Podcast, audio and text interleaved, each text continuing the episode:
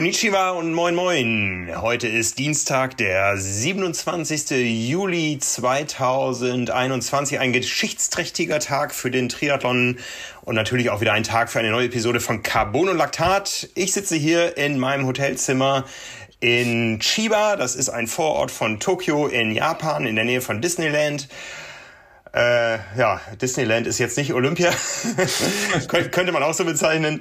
Und mir gegenüber sitzt am Monitor Simon, Simon Müller. Hallo Simon. Hallo Frank, ja, ich äh, freue mich, schön mal wieder dabei zu sein.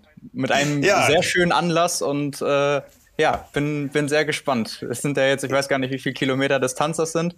Äh, ich habe mich auch, als, als dann klar war, dass wir zusammen mal wieder aufnehmen, seit gefühlten Ewigkeiten musste ich daran denken, dass wir das ja auch schon ähm, einmal bis nach Hawaii gemacht haben. Also da saß ich auch ja, quasi ja, an der gleichen, gleichen Stelle. Also nicht komplett neu, aber ja, ich freue mich mal wieder dabei zu sein.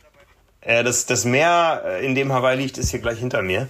Ich ja. kann drauf gucken, berühren darf ich nicht. Also das ist, das ist echt schlimm, hier aufs Meer gucken zu können, aber nicht runtergehen zu dürfen. Um mal, ich weiß, ich weiß nicht mehr, ob da ein Strand ist oder eine Steilküste oder sowas. Ich sehe das Meer, aber ich darf nicht hin. Ne?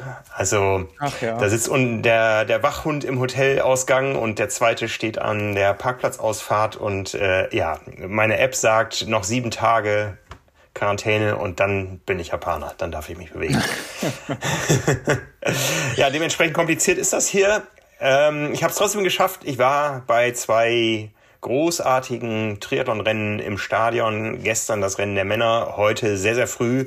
Das ist jetzt auch schon gefühlt ewig her. Also mein Arbeitstag hat jetzt gerade auch, ähm, nähert sich der 19. Stunde. Du hast auch ähm, gesagt, wenn ich mich nicht täusche, du meintest gerade, es ist, es ist Dienstag. Bei dir ist nicht mehr lange Dienstag, oder? Wenn wir fertig sind mit Aufnehmen, ist wahrscheinlich schon Mittwoch. Äh, bei mir ist gerade 57 Minuten vor Mittwoch, genau. Ja, genau. Und ich bin, so. ich, bin, ich bin froh, dass morgen früh kein Triathlon ist. ja, also gestern konnte man das noch nicht wissen, ob heute früh Triathlon ist, denn der große Taifun Nummer 8, so heißt er hier, die werden durchnummeriert, ähm, drohte auf Tokio zuzulaufen. Und als ich heute Morgen rausgegangen bin, habe ich mir gedacht, ach du Scheiße, das hat geschüttet. Und dann kam auch irgendwann die Meldung und die war erstmal ohne Zeitangabe. Der Triathlon wird äh, nach hinten verlegt, postponed. Und dann hieß es aber nur eine Viertelstunde.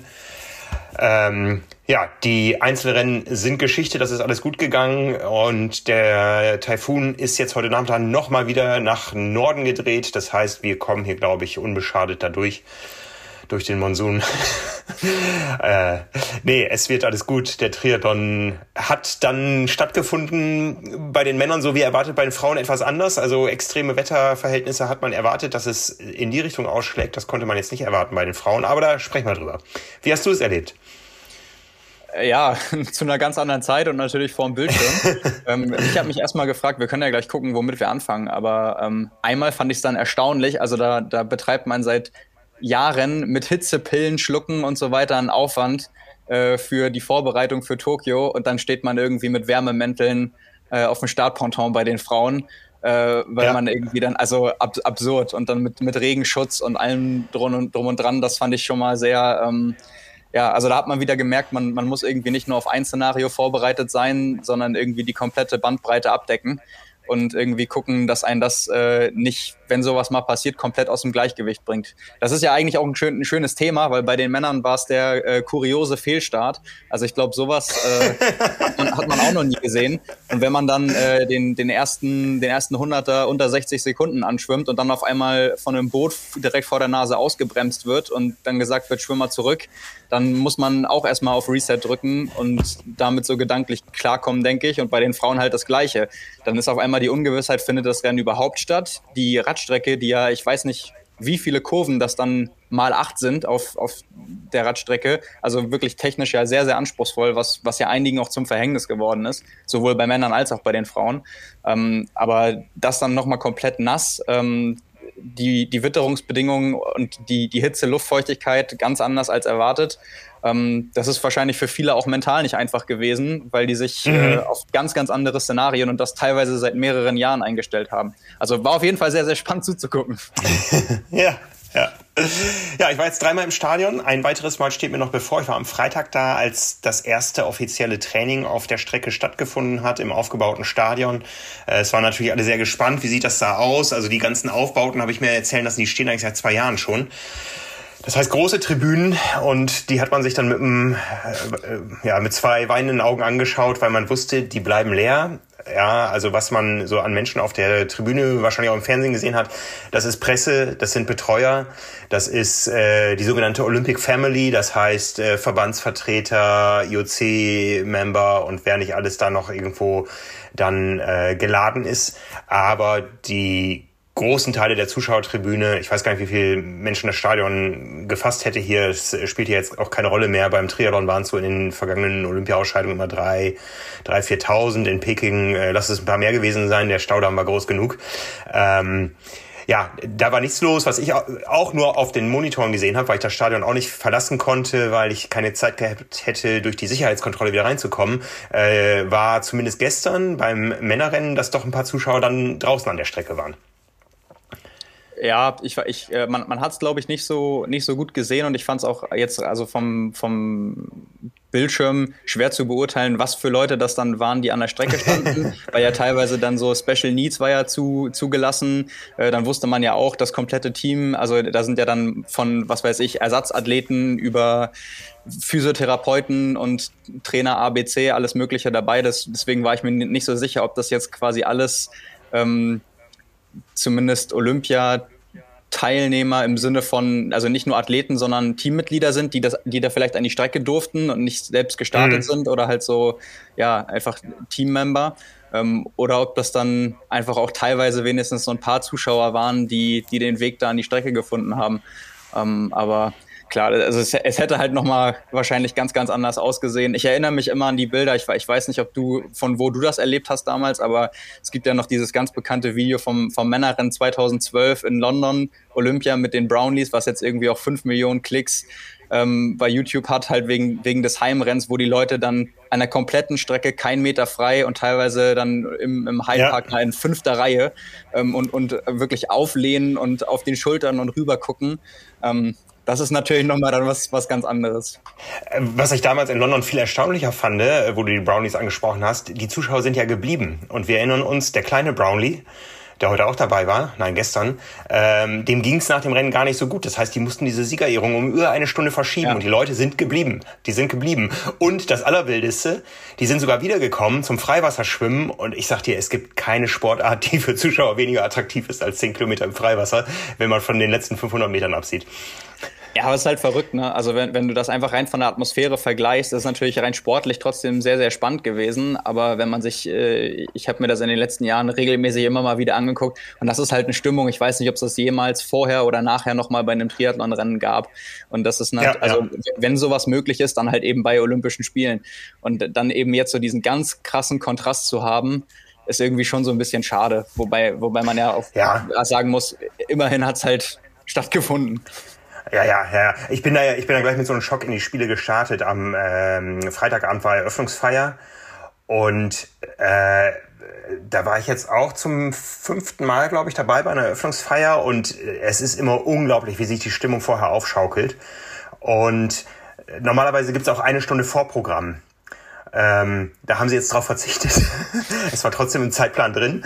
Aber irgendwann tauchte auf dem Monitor äh, der Countdown auf. Ähm, 90 Sekunden, 80 Sekunden und dann am Ende immer enger getaktet runtergezählt. Und es waren so um die 10.000 Menschen, Nee, in dem Moment noch nicht im Stadion, weil die Athleten, ähm, die sind ja größtenteils nur durchmarschiert, die sind ja gar nicht geblieben im Stadion, die waren noch nicht da. Also auf den Tribünen waren vielleicht 3000 Leute. Erstmal war es total gespenstisch. Ich war zwei, drei Stunden vor Eröffnungsfeier in diesem Stadion und das ist ja das Stadion, wo du weißt, da guckt gleich die Welt drauf, die ganze Welt.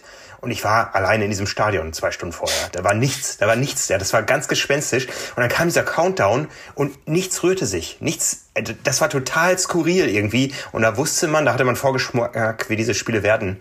Und ja. ähm, ja, so ist es, so ist es. Ähm, ich habe da ja auch die Tage auf Facebook so meine Meinung zugeschrieben. Ich finde es nach wie vor gut, dass es stattfindet für die Sportler Für die Sportler, ja, also für alle anderen Beteiligten, das wird man erst hinterher sehen können, ähm, was hat das gebracht. Aber wir haben zwei Olympiasieger im Triathlon, wir haben zwei neue Olympiasieger und die werden auch in zehn Jahren noch die Olympiasieger von 2020 Schrägstrich 21 sein und dann ist es egal, ob da Zuschauer waren oder nicht. Natürlich ist es jetzt ein bisschen schade, aber die werden ihr Leben lang Olympiasieger bleiben. Und damit fangen wir an.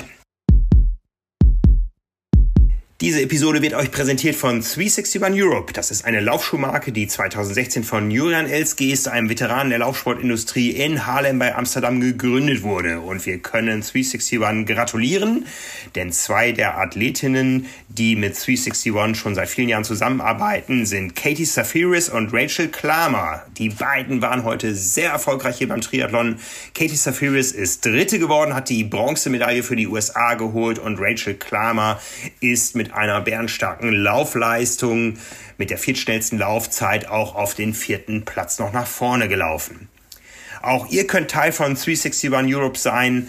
Das ist eine Marke von Läufern für Läufer, ganz unabhängig des Leistungsniveaus. Und da kommt ihr jetzt ins Spiel. Und zwar hat man das Programm Beyond Expectations aufgesetzt, ein Ambassador-Programm, wo zurzeit 24 Läuferinnen und Läufern, äh, Läufer aus äh, neun europäischen Ländern mit ganz unterschiedlichen sportlichen Niveaus unterwegs sind. Alle vereint aber die Liebe zum Laufsport und jeder bringt Leistungen ganz nach dem Motto Beyond Expectations.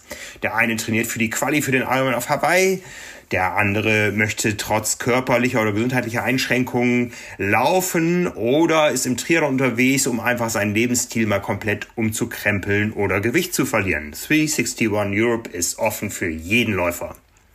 Wenn ihr euch angesprochen davon fühlt, dann geht doch mal auf die Website. Dort könnt ihr täglich Beyond Expectations gehen und euch auch dann über das Formular für das Ambassador-Programm bewerben. Das Ganze findet ihr unter 361europe.com. 361europe.com. Ja, 361 hat tolle Schuhe. Wir hatten die auch schon in verschiedenen Tests bei uns in der Zeitschrift Triathlon. Der Meraki zum Beispiel ist das beliebteste Modell, seit vielen Jahren ein ganz treuer Begleiter vieler Läuferinnen und Läufer. Und dieses Jahr kommen noch zwei neue Modelle auf den Markt. So viel sei schon versprochen. Es gibt einen neuen Schuh für Neutralläufer, als auch einen, der für Läufer geeignet ist, die etwas mehr Stabilität erfordern. Ja, wie gesagt, schaut einfach auf 361europe.com oder geht in den sozialen Medium, Medien auf at 361europe und da findet ihr alle weiteren Informationen. Mit welchem Rennen wollen wir beginnen? Äh, beides auf, auf die eigene Art und Weise sehr, sehr spektakulär gewesen. Ja, ja, fangen wir mit dem Hitzerennen an. Na, also das, das kann man nicht sagen. Es war heute ja trotzdem dann auch dadurch, dass es so feucht war, äh, bei einer tierischen Luftfeuchtigkeit. Äh, wir hatten beim Frauenrennen auch 24, 25 Grad. Ähm, auch das war ein Hitzerennen, ja, also zumindest ging es mir so. ne? Aber gestern ja. war natürlich der heißere Tag, der sonnige Tag. Heute war es auch so, wenn die Sonne da mal rauskam aus den Wolken, was gelegentlich selten mal passiert ist, dann merkte man gleich, boah, jetzt knallt's. Ne? Aber gestern war das erwartete Hitzerennen, was man seit Jahren wusste, was äh, im letzten Jahr richtig heftig durch die Medien ging, wie heiß diese Spiele werden, ist völlig äh, belanglos geworden für die Medien, seitdem es Corona gibt. Aber das Rennen ist so gekommen, wie man es erwartet hatte. Es war heiß. Ja, ich glaube sogar einige waren noch darauf, oder was man so, was ich so quer gelesen habe danach, einige waren sogar noch darauf eingestellt, dass es noch extremer wird äh, und waren mehr oder weniger in dem Rahmen, wie es dann erwartbar war, sogar positiv überrascht. Ähm, aber ja, wie, wie, wie, hast du das erlebt dann, wenn wir ganz von Anfang an äh, beginnen? Dann ist es ja nun mal der Fehlstart gewesen. Ich habe gerade schon gesagt, ich glaube, das war sowohl für die Athleten als auch für die Zuschauer eine große Verwirrung, was da schiefgelaufen ist. Das schien ja offensichtlich in der Organisation ja, ähm, genau. eine super schlechte Abstimmung gewesen zu sein. Ja, das äh, habe ich heute dann noch gehört von den Offiziellen. Ähm, die hatten ein Problem mit diesem Boot, weil der, der Captain kein Englisch sprach. Und äh, dann wurde es auf einmal sehr hektisch und man hat ihm irgendwie versucht klarzumachen, was er nun zu tun habe. Und der hat das einfach nicht verstanden. Ja, also das war ein reines Kommunikationsproblem, was ja. natürlich auf einer so öffentlichen Bühne nicht äh, passieren sollte. Heute war da noch kein Boot mehr da. ja. Ja, also im Endeffekt muss man ja sagen, ähm, was, was das jetzt mit den einzelnen Sportlern in dem Moment gemacht hat, äh, so auch rein von der Nervosität, äh, weiß man natürlich nicht, aber jetzt große Auswirkungen hat es wahrscheinlich nicht gehabt. Also das, das Schwimmen ähm, lief ja jetzt nicht irgendwie so, dass man gesagt hätte, da äh, gab es eine ganz, ganz große Überraschung. Ähm, wie, war, wie war deine Position beim ersten Landgang? Du warst genau da auch auf dem Ponton dabei, oder? Genau, wir hatten, äh, es gab 20 Zugangsberechtigungen auf das Ponton, also auf der Landseite, die zur Wechselzone liegt. Auf der anderen Seite waren nur zwei Fotografen, glaube ich, zugelassen, die sogenannten Poolfotografen. Das sind die coolen, die mit den blauen Westen. Das sind äh, in der Regel die vom, vom Weltverband, äh, hier vertreten durch äh, Wagner aus Brasilien, den wir alle kennen, mhm. äh, seit vielen Jahren, und äh, durch äh, Tommy Safiris. Ähm, und äh, ja, die anderen blauen Westen sind in der Regel dann die großen Agenturen. Wir, gemeines Fußvolk, haben dann diese wunderbaren äh, braunen Westen an, die sich irgendwie gut eingefügt haben in dieses hässliche Grün, das dieses Stadion da hatte. Ähm, also da sind wir uns, glaube ich, alle einig. Es gab schon schönere Olympiakurse im Triathlon. Also ich habe zumindest schon schönere gesehen. Also das war jetzt nur wirklich irgendwas, was ich habe es vorhin in der einen Bildergalerie geschrieben. Ähm, äh, ja, äh, hässlich. ne?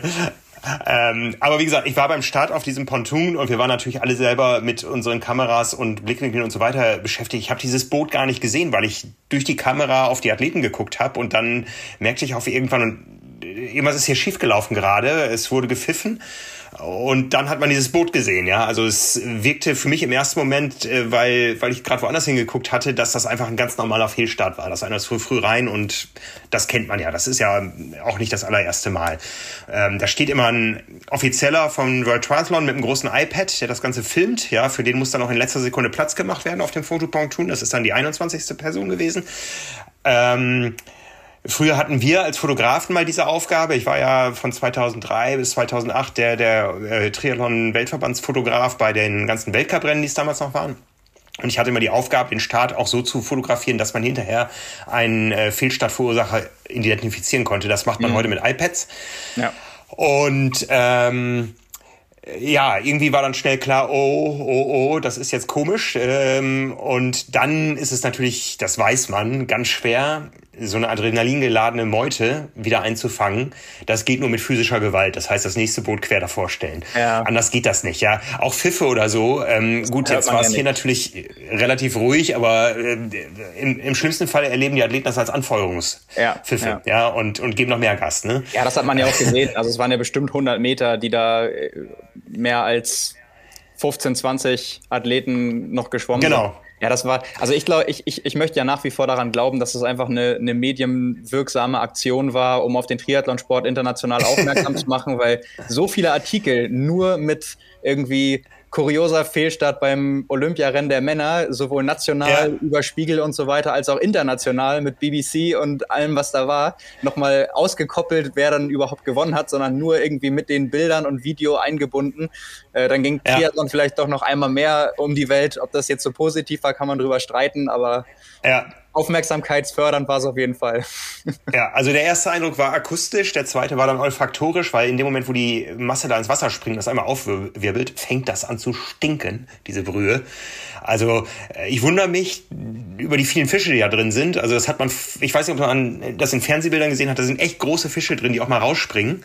Ähm, ich habe es leider nicht geschafft, irgendeinen auf ein Foto zu bannen, aber man hat es immer wieder gesehen. Also da ist echt Leben drin äh, in diesem Wasser, was ja richtig warm ist. Also ich weiß nicht, ob es alle mitbekommen haben, man hat an der Strecke drei äh, Pontons angebaut, wo äh, Spülpumpen drin sind, die kaltes Wasser von unten nach oben spülen. Ja. Jetzt müsste ich äh, nachrecherchieren, ob es beim Schwimmen auch ein Reglement gibt. Beim Freiwasserschwimmen ist bei 32 Grad Schluss. Und das Freiwasserschwimmen oder Mar Marathon Swimming, wie es bei Olympia heißt, das findet ja im gleichen Gewässer statt, nächste Woche, über zwei Tage. Erst die Männer, dann die Frauen oder umgekehrt. Ähm, das heißt, ich komme noch dreimal in das Stadion wieder, da bin ich nämlich auch nochmal dabei. Ähm, und man hatte echt Schiss davor, dass dieses Wasser über die 30 Grad deutlich drüber kommt, äh, was natürlich auf 10 Kilometern nochmal eine andere Herausforderung ist als auf den 1500 Metern hier. Ja. Ähm, und also in dem Wasser war echt Leben. Trotzdem stinkt es. Also es ist kein Verwesungsgeruch gewesen, aber irgendwas Fieses. Das war der nächste Eindruck. Und dann äh, guckt man natürlich, äh, was kann man erkennen, ja. Und letztendlich geht's mir dann so wie dir, wenn die erstmal weg sind, dann siehst du natürlich nichts mehr, aber es gibt natürlich ein riesengroßes äh, Live-Bild im Stadion, wo ja. man äh, dann auch mit den Streckensprechern, Greg Welch war hier Streckensprecher vor Ort, äh, wo man dann natürlich auch äh, die Informationen bekommt und äh, sich ein bisschen orientieren kann, wer ist wo.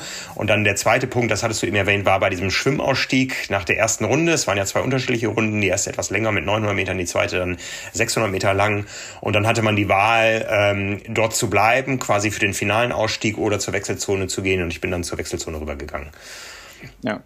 Ja, also ich, ich fand beim, beim Schwimmen war es eigentlich relativ erwartbar. Also nach 900 Metern als erster aus dem Wasser war ja Vincent Louis ähm, und nach 1500 Metern auch. Und ich glaube, ja. wenn man wenn man das so ein bisschen im Vorfeld ähm, gesehen hat, jetzt auch in ja, eigentlich in den letzten Jahren, aber auch in den letzten Monaten, wenn man dann in, in Leeds, als dann Alex Yee so dominant gewonnen hat und Morgan Pearson Zweiter geworden ist, also die, die beiden besten Läufer im Feld, dann ist eigentlich so, so Leuten wie, also spätestens da wahrscheinlich Leuten wie Vincent Louis eigentlich klar gewesen, bei einem direkten Laufduell Hitze hin oder her, wobei halt Alex Yee rein für die Hitze auch noch die beste Statur hat, ähm, ja. dass, dass, das, dass das so halt eigentlich dann nicht funktioniert.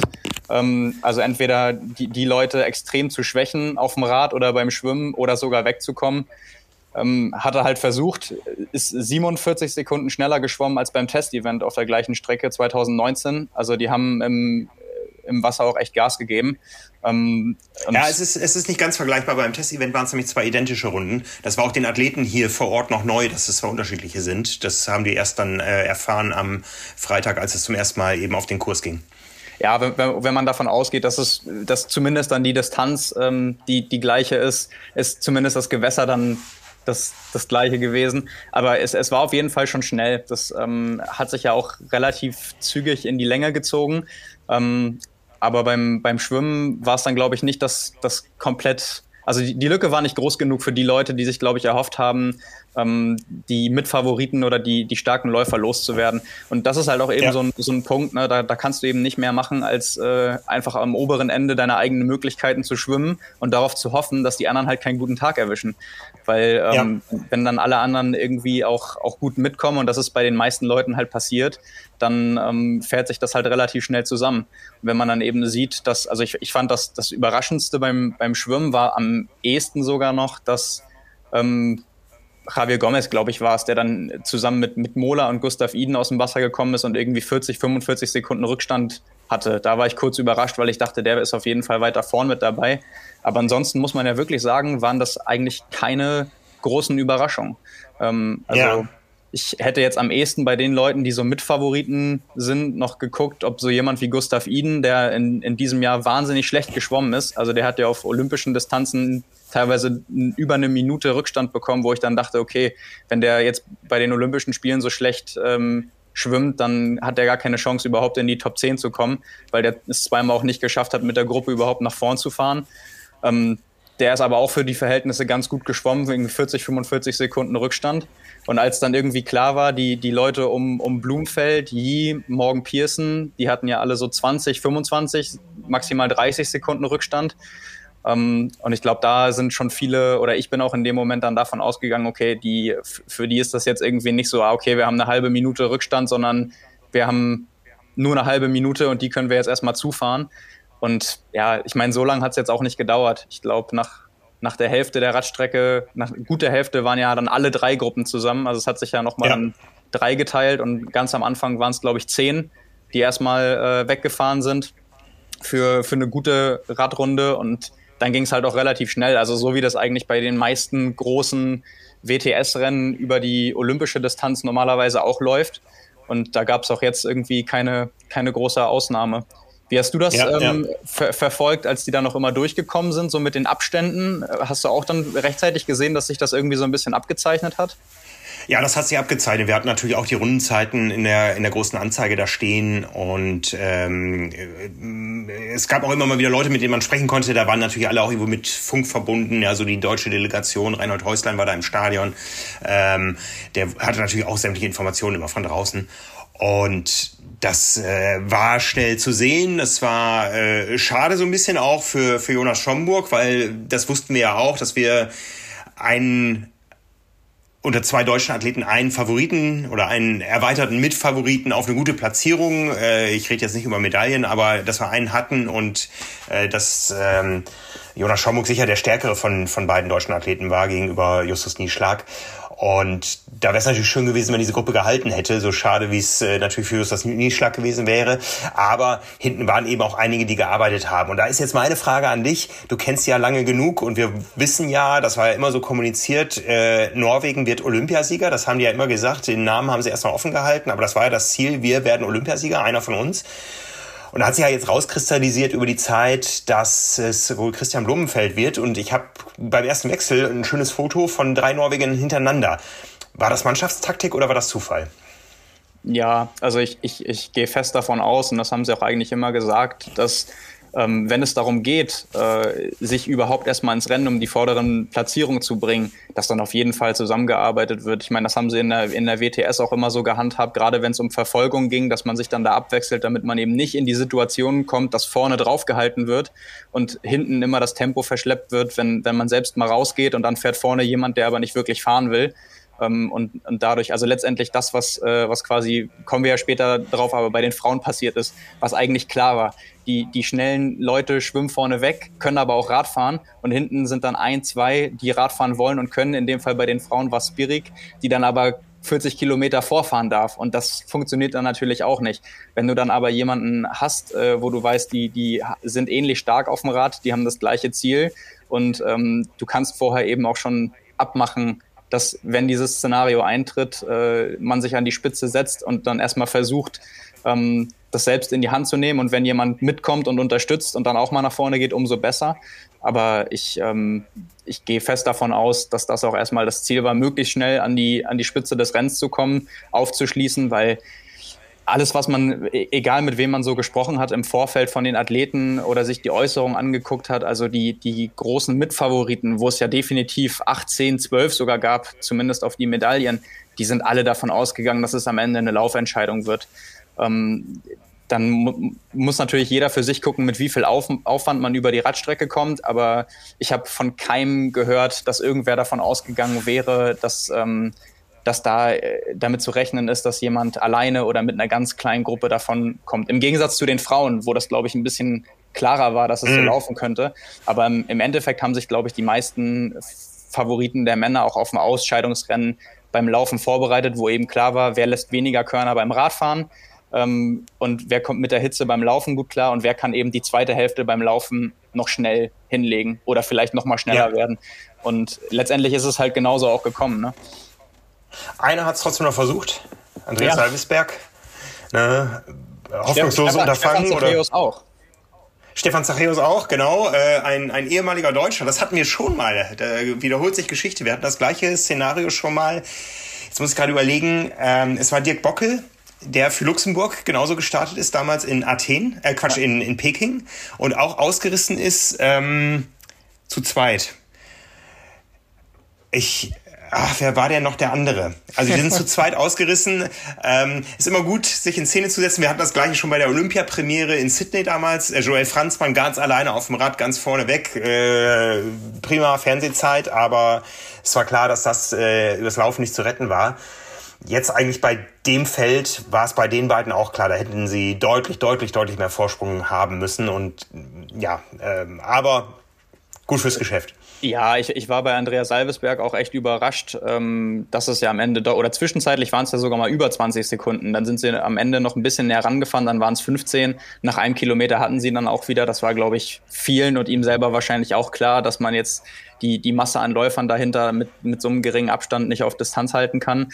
Ähm, aber ansonsten beim, beim Radfahren, das Einzige, was mir da, oder die einzigen beiden Sachen, die mir da jetzt noch äh, zu einfallen, was natürlich für beide sehr, sehr bitter war. Einmal ähm, chronologisch fangen wir mal an. Einmal Morgan Pearson, ähm, wo man sagen muss, äh, ja, da dem, dem scheint der Radkurs einfach den Stecker gezogen zu haben. Äh, hat danach gesagt, dass er sowieso keinen guten Tag hatte, aber bei dem darf man nicht vergessen, der, der macht ja erst seit dreieinhalb Jahren Triathlon. Ähm, und kommt ja, kommt ja vom Laufen. Also der ist ja für, für Colorado damals im College gelaufen, 2015 schon eine Zeit auf 5000 Meter von 13,30 äh, letztes Jahr in, zu Hochzeiten der Pandemie den Profi-Halbmarathon, äh, seinen allerersten als Triathlet aus dem Training in 62 14 oder 19 gelaufen und Erster geworden, also ausschließlich Profiläufer geschlagen, unter anderem den ähm, Jake Riley, der für Amerika jetzt äh, nächste Woche den, den Olympischen Marathon läuft. Also richtig starke Leistung, wo man dann auch gesehen hat, jetzt in der, in der WTCS in Yokohama und in Leeds, wenn es aufs Laufen drauf ankommt, dann wird es einfach wahnsinnig schwer, den zu schlagen. Mhm. Fit auf dem Rad ist er halt auch, nur es gehört eben nicht nur Power dazu, sondern auch Technik. Und äh, der hatte zuletzt, das habe ich mir zu, zufällig habe ich mir das angehört, da hat er erzählt in einem Interview, ähm, er ist absichtlich bei den äh, Kurzdistanzrennen schon immer am Ende der Gruppe gefahren, um sich da rauszuhalten, weil er unsicher war in den Kurven. Dann immer lieber ganz, ganz hinten, damit da nichts passiert. Und äh, wenn du das bei dem Kurs machst, mit so vielen Wendepunkten, mit so vielen Kurven, man hat am Anfang schon gesehen, er hatte immer drei bis fünf Meter, dann musst du eben mit Ziehharmonika-Effekt ein paar Sekunden mehr die fast vierstelligen Wattzahlen treten und dann wird es irgendwann halt hart und das macht dich dann auch richtig müde. Dann kam noch dazu, dass er ein, ein Penalty bekommen hat, weil er irgendwie die Schwimmbrille oder Kappe in T1 nicht in die Box gelegt hat.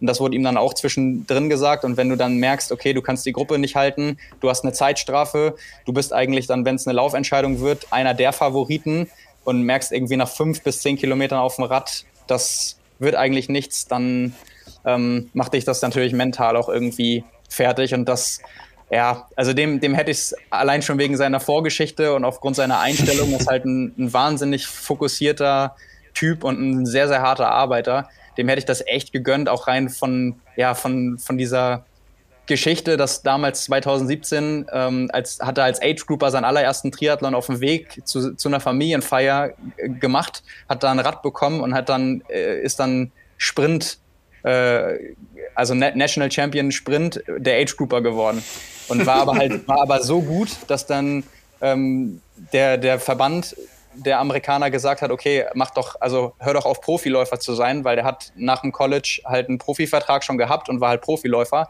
haben sie ihm gesagt, ja, mach doch Triathlon. Und äh, dann haben ihn halt alle damals, äh, wer es auch war, Ben Canute und so weiter, haben das dann alle so ein bisschen belächelt, dass der jetzt halt denkt, nur weil er Erster bei den Age-Groupern geworden ist, kann der jetzt halt auf der Sprintdistanz einfach mal so Triathlon machen. Und jetzt steht er halt da und wurde von vielen als Medaillenkandidat gehandelt und ist halt zweimal dieses Jahr bei den großen Rennen vorher auf dem Podium gelandet. Also es wäre halt eine coole Geschichte gewesen. So, ja. Ähnlich wie bei Christian Blumfeld auch gro große Töne, einige belächeln das dann und am Ende gewinnst du halt. Also das ja. wäre eben eine schöne Geschichte gewesen und ja, das hat ihm dann halt völlig den Stecker gezogen. Ne? Also keine gute Tagesform, dann die, der technische Kurs auf dem Rad, wo man eben merkt, drei Jahre Radfahren und auch die Fitness, das hilft dir dann halt nicht, äh, wenn du gegen Leute fährst, die das eben schon ewig machen. Ähm, ja, damit, damit war dann halt der erste raus. Äh, und dann, ich glaube, zwei oder drei Radrunden später, die sehr, sehr ja, für Jonas Schomburg tragische und rennentscheidende Szene letztendlich, als er da mit ähm, dem, dem technischen Defekt, ich weiß gar nicht, ob es ein Sturz war von Alois Knabel ähm, und ob Jonas Schomburg wirklich gefallen ist. Auf jeden Fall musste absteigen und ist in, ins Wanken geraten ähm, und hat dann eben, ich glaube, erst 20, 25 Sekunden verloren. Ähm, ist dann auch noch ein paar Sekunden ja, an, angewachsen. Der Abstand war, glaube ich, eine gute halbe Minute. Rückstand dann auf, auf T2 und das ist natürlich bitter, wenn, wenn man halt davon ausgeht, dass Jonas Schamburg wahrscheinlich eher vorgehabt hat, ähnlich wie Andrea Salvesberg auf den letzten zwei Radrunden äh, nochmal ja. 10, 15, 20 Sekunden rauszufahren. Ähm, ja. Das hat er sich wahrscheinlich anders vorgestellt. Ja, so hat er jetzt die zweitschlechteste Radzeit. Ja, äh, langsamer war nur noch der Mexikaner äh, Irving Perez. Und das ist zwar alles nicht weit auseinander von den Zeiten her. Es sind gut nicht mal zwei, ja, doch, doch über zwei Minuten zur Spitze, aber war natürlich bitter dann. Ja, schnellste Radzeit gefahren ist Kevin McDowell aus den USA vor Gustav Eden den wir kennen als, äh, als äh, Radrakete und Max Studer aus der Schweiz. Und ja, auch das, Andrea Salvesberg. Das, ne? das, ja, das, also die, die, ähm, die anderen drei waren natürlich die aus der dritten Gruppe, die dann einfach ja. den längsten Weg bis zur Spitzengruppe hatten, das dann zugefahren sind und ab da war es ja quasi nur noch ein Tempo. Ähm, und ja, das, aber ich glaube, das war dann, nach, nachdem klar war, nach, nach guter Hälfte der Radstrecke, okay, alle sind, alle Mitfavoriten sind zusammen, es wird eine Laufentscheidung.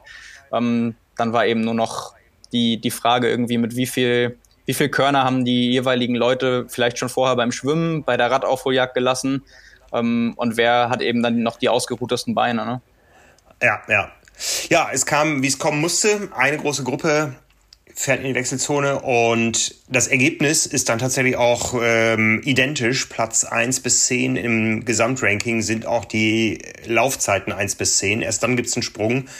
Ähm, es ist noch einer dann äh, mit der, jetzt muss ich gerade schauen, 10, 11, mit der 12 schnellsten äh, Laufzeit auf Platz 28 vorgelaufen ähm, ein Brasilianer, aber sonst ist Platz 1 bis 10 tatsächlich das Ergebnis der äh, Laufeinzelzeiten auch. Schnellste Laufzeit und da haben wir ihn dann Christian Blumenfeld. Du hast es immer gewusst, oder?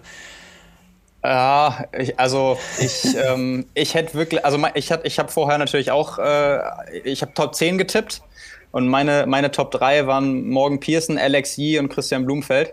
Also zwei von drei habe ich richtig, Yee sogar richtig auf zwei. Ähm, ich hätte einfach, also ich habe mir halt auch gedacht, es wird eine Laufentscheidung, es wird genau so, alle kommen zusammen vom Rad und der schnellste Läufer gewinnt es. So war halt auch mein, mein angedachtes Szenario. Man muss sich ja immer auf irgendwas festlegen. Wenn es halt anders kommt, dann kann es auch mal komplett anders ausgehen. Ähm, aber das hätte ich mir eben auch so gedacht. Und ja, ich, ich, hätte, ich hätte nicht gedacht, dass ähm, bei so einer Laufentscheidung sich Alexi das nehmen lässt. Und ähm, ich habe, glaube ich, wirklich selten was so Beeindruckendes gesehen, wo man einfach wieder. Ja. Also, es war einfach so eine Demonstration von Willensstärke und äh, ja. von, von Mind over Body. Also, ich glaube nicht, dass Christian Blumfeld das gewonnen hat, weil er der Fitteste war. Ähm, weil die, die Laufzeiten, also wenn. Äh, ich glaube ich glaub auch nicht, dass das, also Christian Blumfeld ist schneller gelaufen. Ich glaube aber nicht, dass er schneller laufen kann als Alexi. Das war aber halt nicht das, worauf es ankam in dem Moment. Ja, und ähm, ja. was, was ich beim Laufen so beeindruckend fand, war, dass ich nach, nach der dritten Laufrunde hat, hat Christian sich ja mehrmals umgeguckt. Ich weiß nicht, ob du das gesehen hast. Das war zu dem Zeitpunkt, als dann die Dreiergruppe, also als, als es dann nur noch ein Trio war. Und da ja. habe ich, hab ich echt gedacht, weil er ist lang an dritter Stelle gelaufen, beim Verpflegen ist er teilweise am Anfang an siebter, achter Stelle gelaufen. Ähm, da war ich auch echt gespannt, wer jetzt quasi abfällt. Also es war ja wirklich wahnsinnig spannend zum Verfolgen, weil es ja echt so kam. Ja, ja es, es waren dann erst 15 Mann zusammen, dann fallen drei raus, dann fallen wieder zwei raus, dann fällt einer raus, dann beim Verpflegen bleibt einer nicht dran. Und so hat sich das ja nach und nach äh, Kilometer für Kilometer dezimiert. Und äh, dann dachte ich in den Momenten, das ist echt ein Zeichen von Schwäche. Also, dass der sich umdreht und halt denkt, okay, wir sind nur noch zu dritt, ich habe eine Medaille. Mhm. Und das ist eigentlich überhaupt nicht seine Einstellung. Deswegen habe ich überhaupt nicht verstanden, wieso der sich jetzt teilweise wirklich alle 200, 300 Meter umschaut. Und äh, im Endeffekt, wie es ja dann, es ja dann ausgegangen ist, oder als man dann gesehen hat, äh, okay, er attackiert wirklich mit allem, was er hat und auch taktisch so klug, dass er halt weiß, wenn es am Ende auf 200 Meter ankommt, dann hat er wahrscheinlich keine Chance gegen die beiden, weil die einfach von den Unterdistanzleistungen noch mal besser sind. Und ähm, er, er, wusste auch, die einzige Chance, die er hat, wie er es auch in Yokohama schon gemacht hat im Mai, ähm, ist eine langgezogene Attacke. Also er braucht die, die 800.000 Meter, wo sich eben sonst keiner traut, voll Endsprint anzusetzen. Das ist einfach wirklich, also auf Deutsch gesagt, hast du die Eier oder hast du es nicht? Weil wenn, ja. wenn, wenn das halt schief geht, dann bist du wie, wie 800 Meter Läufer auf der Bahn, die sich verzocken. Auf der Zielgeraden wirst du dann nochmal von sieben Leuten eingesackt. Wahrscheinlich ja, jetzt im Triathlon nicht mal nicht, nicht mehr von sieben, aber er wäre dann Dritter geworden. Also es war wirklich, er hat, er hat, äh, er hat das total riskiert, in der Gefahr ähm, komplett hochzugehen. Und ja, also so, so einen letzten Kilometer habe ich wirklich, habe ich wirklich selten gesehen. Also von jemandem, der zwischendrin sowohl optisch als auch von der Position und auch so rein körperlich von dem, was er, was er gezeigt hat, mit Umdrehen und so weiter, schmerzverzerrtem Gesicht, so am Ende war, da nochmal äh, drauf zu drücken. Das ist halt, äh, das war eine, das war eine reine Kopfleistung. Das finde ich wirklich. Ja. Ähm, und ich, ich glaube auch letztendlich, dass es ähm, viel damit zu tun hatte, dass sowohl Alex Yee als auch Hayden Wild, das waren halt die ersten Olympische Spiele für beide. Und beide hatten natürlich als großes Ziel, erstmal so gut wie möglich abzuschneiden. Aber ich glaube, die haben sich in, in, in der Situation einfach innerlich, ob bewusst oder unbewusst, viel zu sehr über eine Medaille gefreut. Die waren einfach nicht bereit, das zu riskieren, um ja. dann noch einen Platz zu verlieren. Also ja, ich, ich habe ja. mich auch gewundert, dass Alex die nicht mitgeht. Der hat wahrscheinlich einfach gedacht, okay, ich, ich mache das jetzt nicht, weil das, die Gefahr ist mir zu groß. Es sind noch, es sind noch 1000 Meter. So, wenn ich am Ende die letzten 200 langsamer wäre, am Ende, weil der hat sich nicht umgedreht. Und das, da, dahinter passiert ja so viel. Ähm, da bist du dir vielleicht auch in dem Moment nicht sicher. Wenn noch zwei kommen, dann bin ich am Ende Vierter. Also ähm, ja. so, so, nach dem Motto, fühle fühl ich mich jetzt noch wohl damit, das zu machen oder nicht? Und Christian Blumfeld war es halt egal, weil der hat seit Jahren gesagt, für den zählt nur Gold. Der wollte einfach, der wollte keine Medaille gewinnen, der wollte Olympiasieger werden. Und die anderen wollten eine Medaille ja. gewinnen. Und ich glaube, das war eben der Unterschied. Du hast ja viele Rennen, da ist der zweite, ist der erste Verlierer. Ja, das hast du bei ganz, ganz vielen Rennen, äh, wo du dann äh, das auch an der Mimik ablesen kannst und so, wo, wo der zweite der erste Verlierer ist. Die Ausnahme sind immer Olympische Spiele und das Tri Battle Royale. ähm, das hat man sowohl bei den Männern als bei den Frauen gesehen. Also diese Freude eines Alexis bis wie der gestrahlt hat noch bei der Siegerehrung. Ja, wie der sich so über seine Silbermedaille gefreut hat. Unglaublich schön zu sehen. Ja, also das ja, ist aber, eben der große Unterschied. Ist, und da gebe ich dir völlig recht. Und ich, und das war auch wirklich das, was ich in dem Moment schon dachte. Also ich war wirklich, ich hatte jetzt ungelogen, ist nicht übertrieben. Ich hatte echt die Hände hinter, hinterm Kopf, als ich gesehen habe, was Christian Blumfeld da macht, weil ich habe mit allem gerechnet. Aber damit habe ich nicht gerechnet. Ja. Also ich war wirklich, ich war ja. so tiefst beeindruckt. Und ich glaube, äh, das, was du gerade gesagt hast, also das, das ist wirklich exemplarisch für, für das komplette Podium. Also Alex Yee hat eben Silber gewonnen, aber Christian Blumfeld hätte Gold verloren, wenn er es nicht probiert hätte. Und ja, so, so ja, hätte ja. er das halt immer gesehen. Also der war eben bereit, wirklich alles, alles zu riskieren. Ähm, und das, das, diese Bereitschaft musst du halt in so einem Rennen, wenn du diese Ausgangsposition hast, auch erstmal haben. Aber das zeichnet ihn eben auch aus. Also das hat er so lange angekündigt. Und wenn du, wenn du seit noch, also seit bestimmt zehn Jahren, als sie angefangen haben, davon träumst, aber auch seit fünf Jahren äh, das quasi sagst. Also der hat ja wirklich zu einer Zeit, als den noch keiner auf der Rechnung hatte, also 2015 habe ich, glaube ich, auch schon mal in dem Podcast erzählt, äh, als wir dann WTS geguckt haben, so mit, mit irgendwie Freunden von mir, haben wir immer spaßeshalber halt noch gesagt, der dicke Norweger. Da kannte man den noch ja. nicht. Da, da, hat man halt gesagt, ja, wer ja. ist denn das? Und dann 2016 gab es dieses ganz bekannte Rennen, ich glaube in Yokohama war es, da das war zu der Zeit, als Mario Mola allen immer weggelaufen ist. Und dann war Blumfeld auf einmal drei Kilometer dran. Und auch die Kommentatoren, weiß ich noch ganz genau so, ist der vollkommen wahnsinnig. Was läuft der jetzt mit Mario Mola mit? Und das war genau ja. das Gleiche.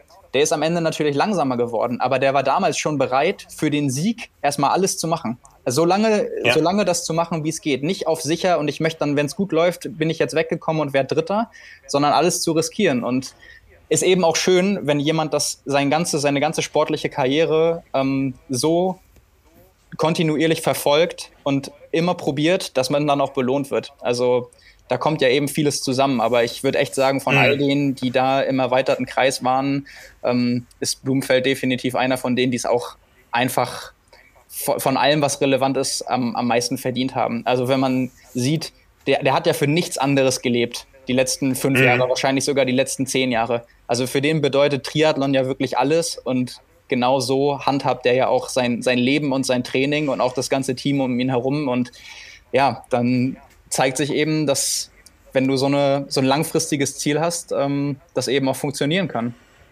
Ja, ja. Da wird sicher viel gefeiert. Morgen, übermorgen in Norwegen. Er muss ja jetzt zurück. Ja, das ist ja hier die Regel. 48 Stunden nach dem letzten Wettkampfeinsatz muss man das Land verlassen haben.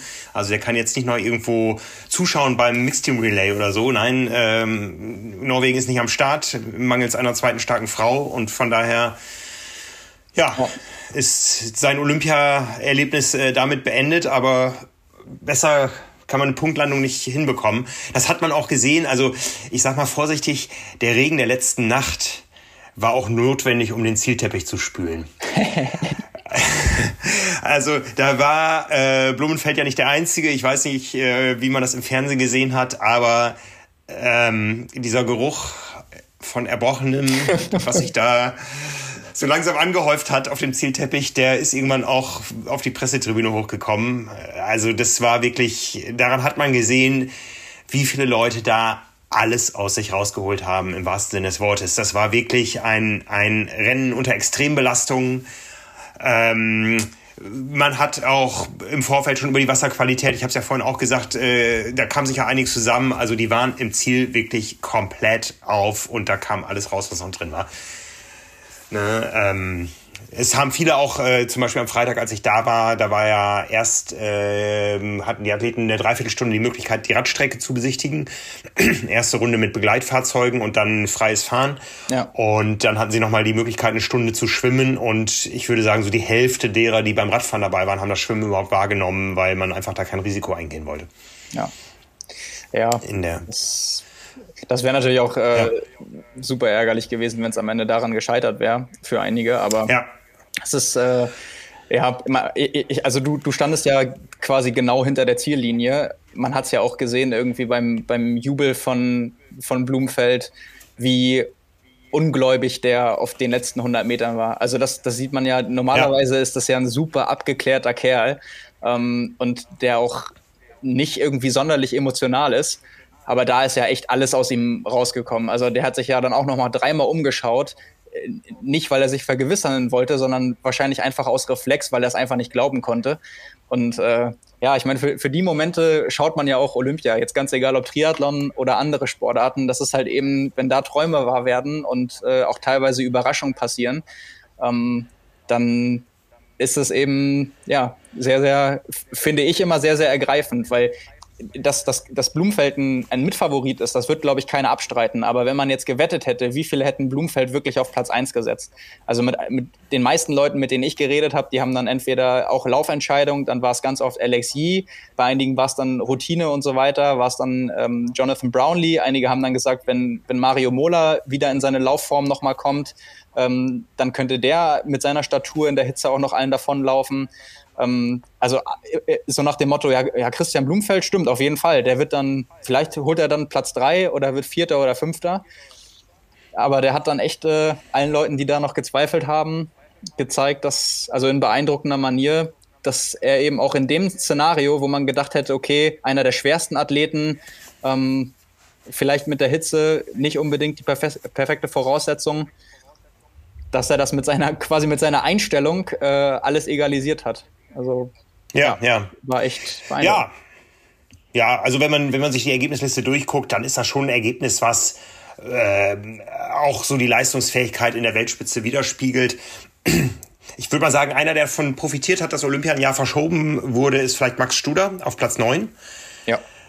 Der bestplatzierte deutschsprachige Athlet als Schweizer ähm, der wäre vielleicht im letzten Jahr noch nicht so weit gewesen. Ja, den, den haben sogar einige mit als Mitfavoriten getippt jetzt. Also die nächsten Olympischen Spiele sind in drei Jahren. Wer weiß, was bis dahin noch passiert. Da wird auch bei vielen anderen noch was passieren. Aber der ist sicher einer, der äh, froh ist, dass äh, Tokio 2020 erst 2021 stattgefunden hat. Ja, also für mich auf jeden Fall auch noch einer der Gewinner, wahrscheinlich sogar der, der, der nächste nach den Medaillengewinnern. Also so hoch muss man es jetzt nicht heben. Die Leute, die da eine mhm. Medaille gewonnen haben, das ist sicherlich was ganz Besonderes. Aber ähm, Kevin McDowell auf Platz 6, ähm, nicht nur von der Überraschung, sondern ich, ich weiß jetzt nicht, die, die Geschichte in Amerika ist sie ganz groß. Äh, hier kennt es, glaube ich, die wenigsten. Ähm, die letzten beiden Plätze vom amerikanischen Team wurden ja quasi vom Verband äh, erteilt, nachdem sich äh, drei drei andere, genau, Morgan Pearson bei den Männern, Taylor Nipp und Summer Rappaport haben sich direkt qualifiziert und dann wurde eben ausgewählt. Und da war bei den Männern mit Ben Canute, Mac McElroy und Kevin McDowell nicht klar, wer den Platz bekommt.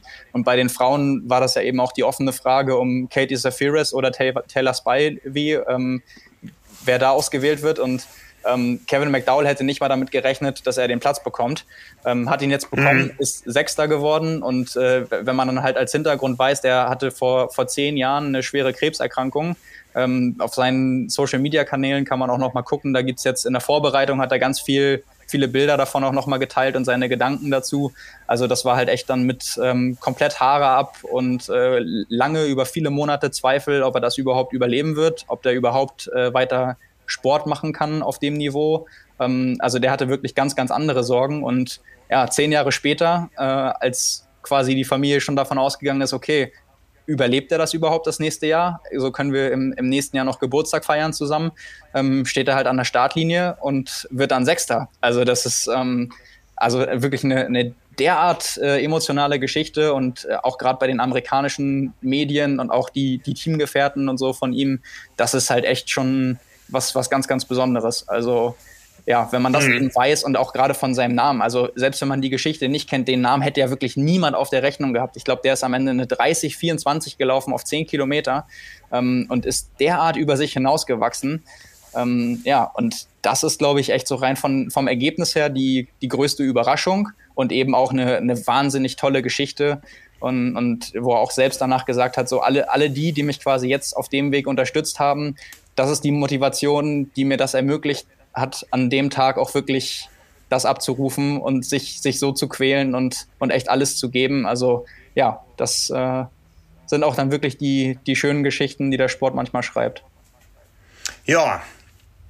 Ja, schöne Geschichten, die der Sport schreibt, leider nicht für die deutschen Triathleten. Also das Erste, was Reinhold Häuslein als äh, DTU-Vertreter im Stadion mir nach dem Ziel sagte, war ein schwarzer Tag. Ja, ähm, da gibt's nichts zu beschönigen.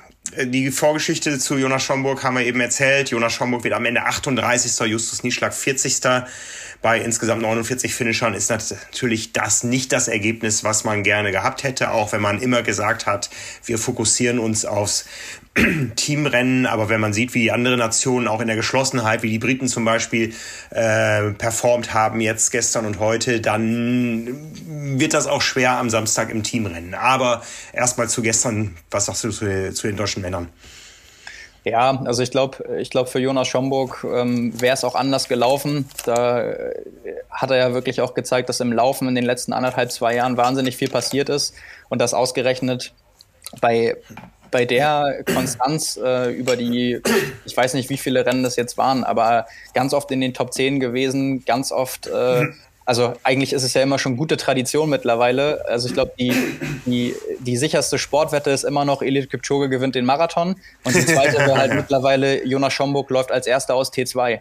Also das, ja. das, das kannst du ja wirklich buchen. Also das, das passiert ja eigentlich jedes Mal. Mal mit, mit noch einigen Sekunden Vorsprung, mal führt er die Gruppe dann an.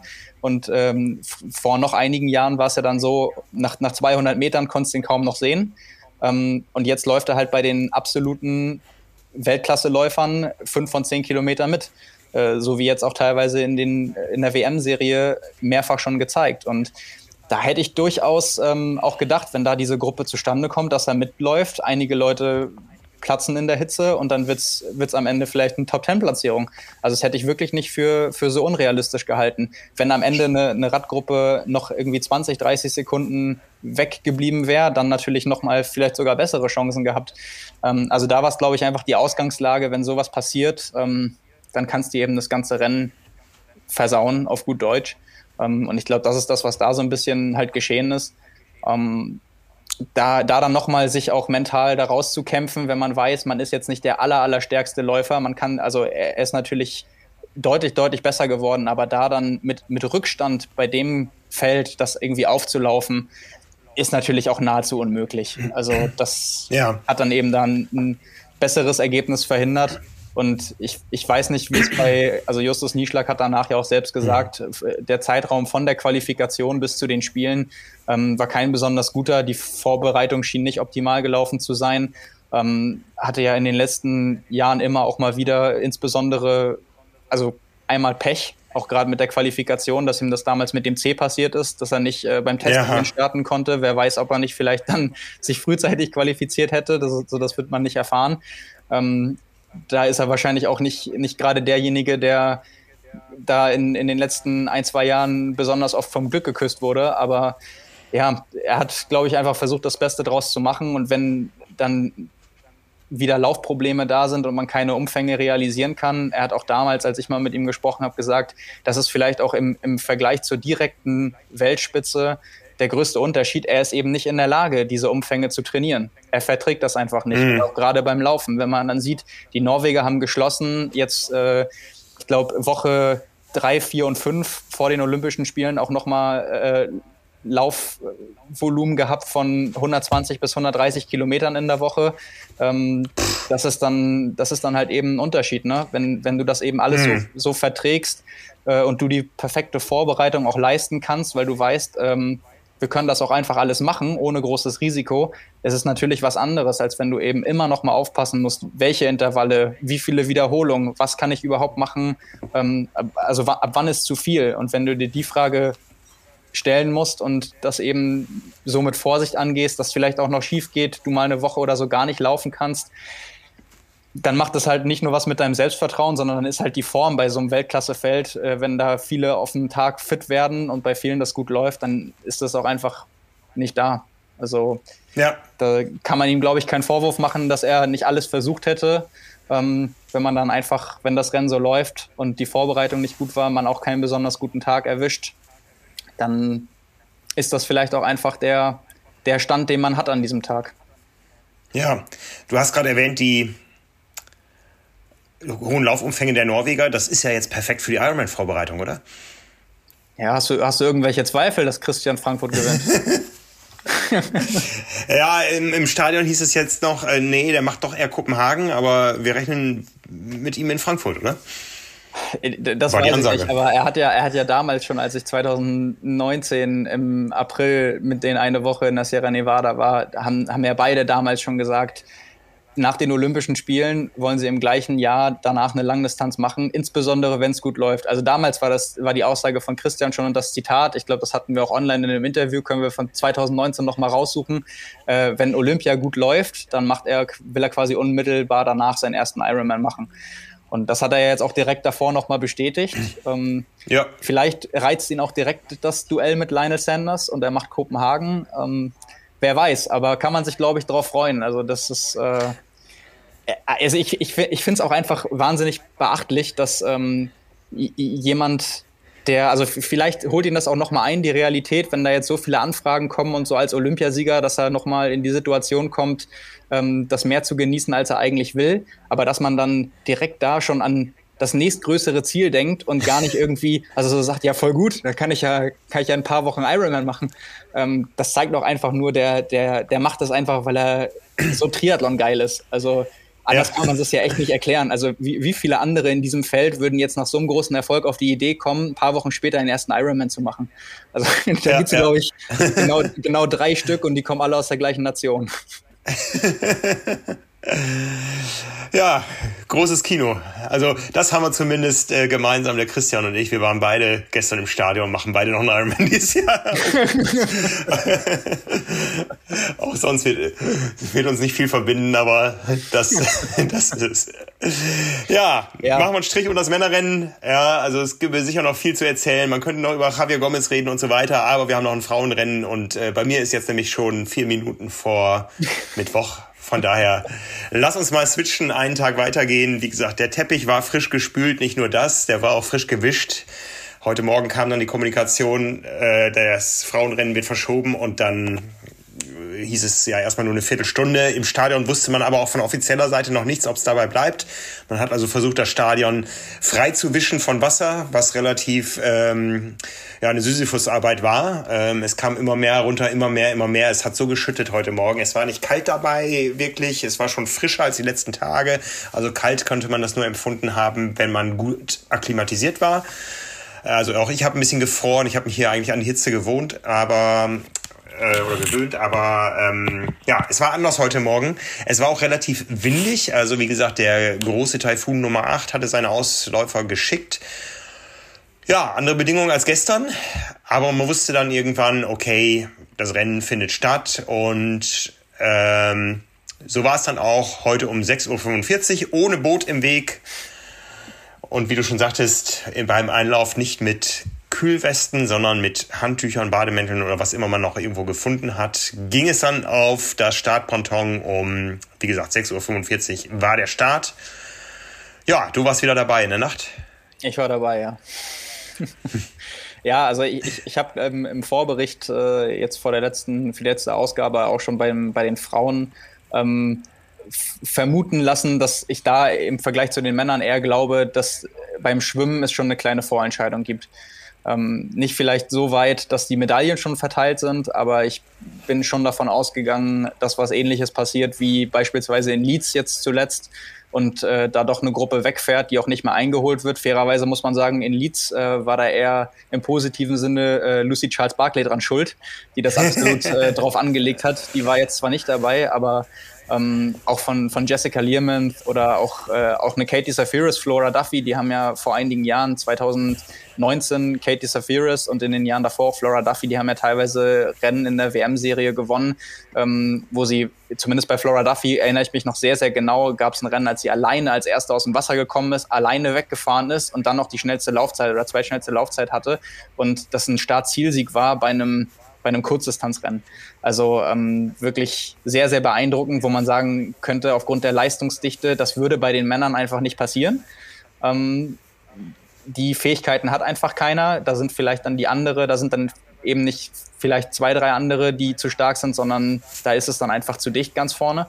Ähm, aber bei den Frauen hat sich das ja in den letzten Rennen auch schon so ein bisschen abgezeichnet, dass da gerade auf 1500 Meter beim Schwimmen äh, sich das manchmal sehr schnell schon zerteilt.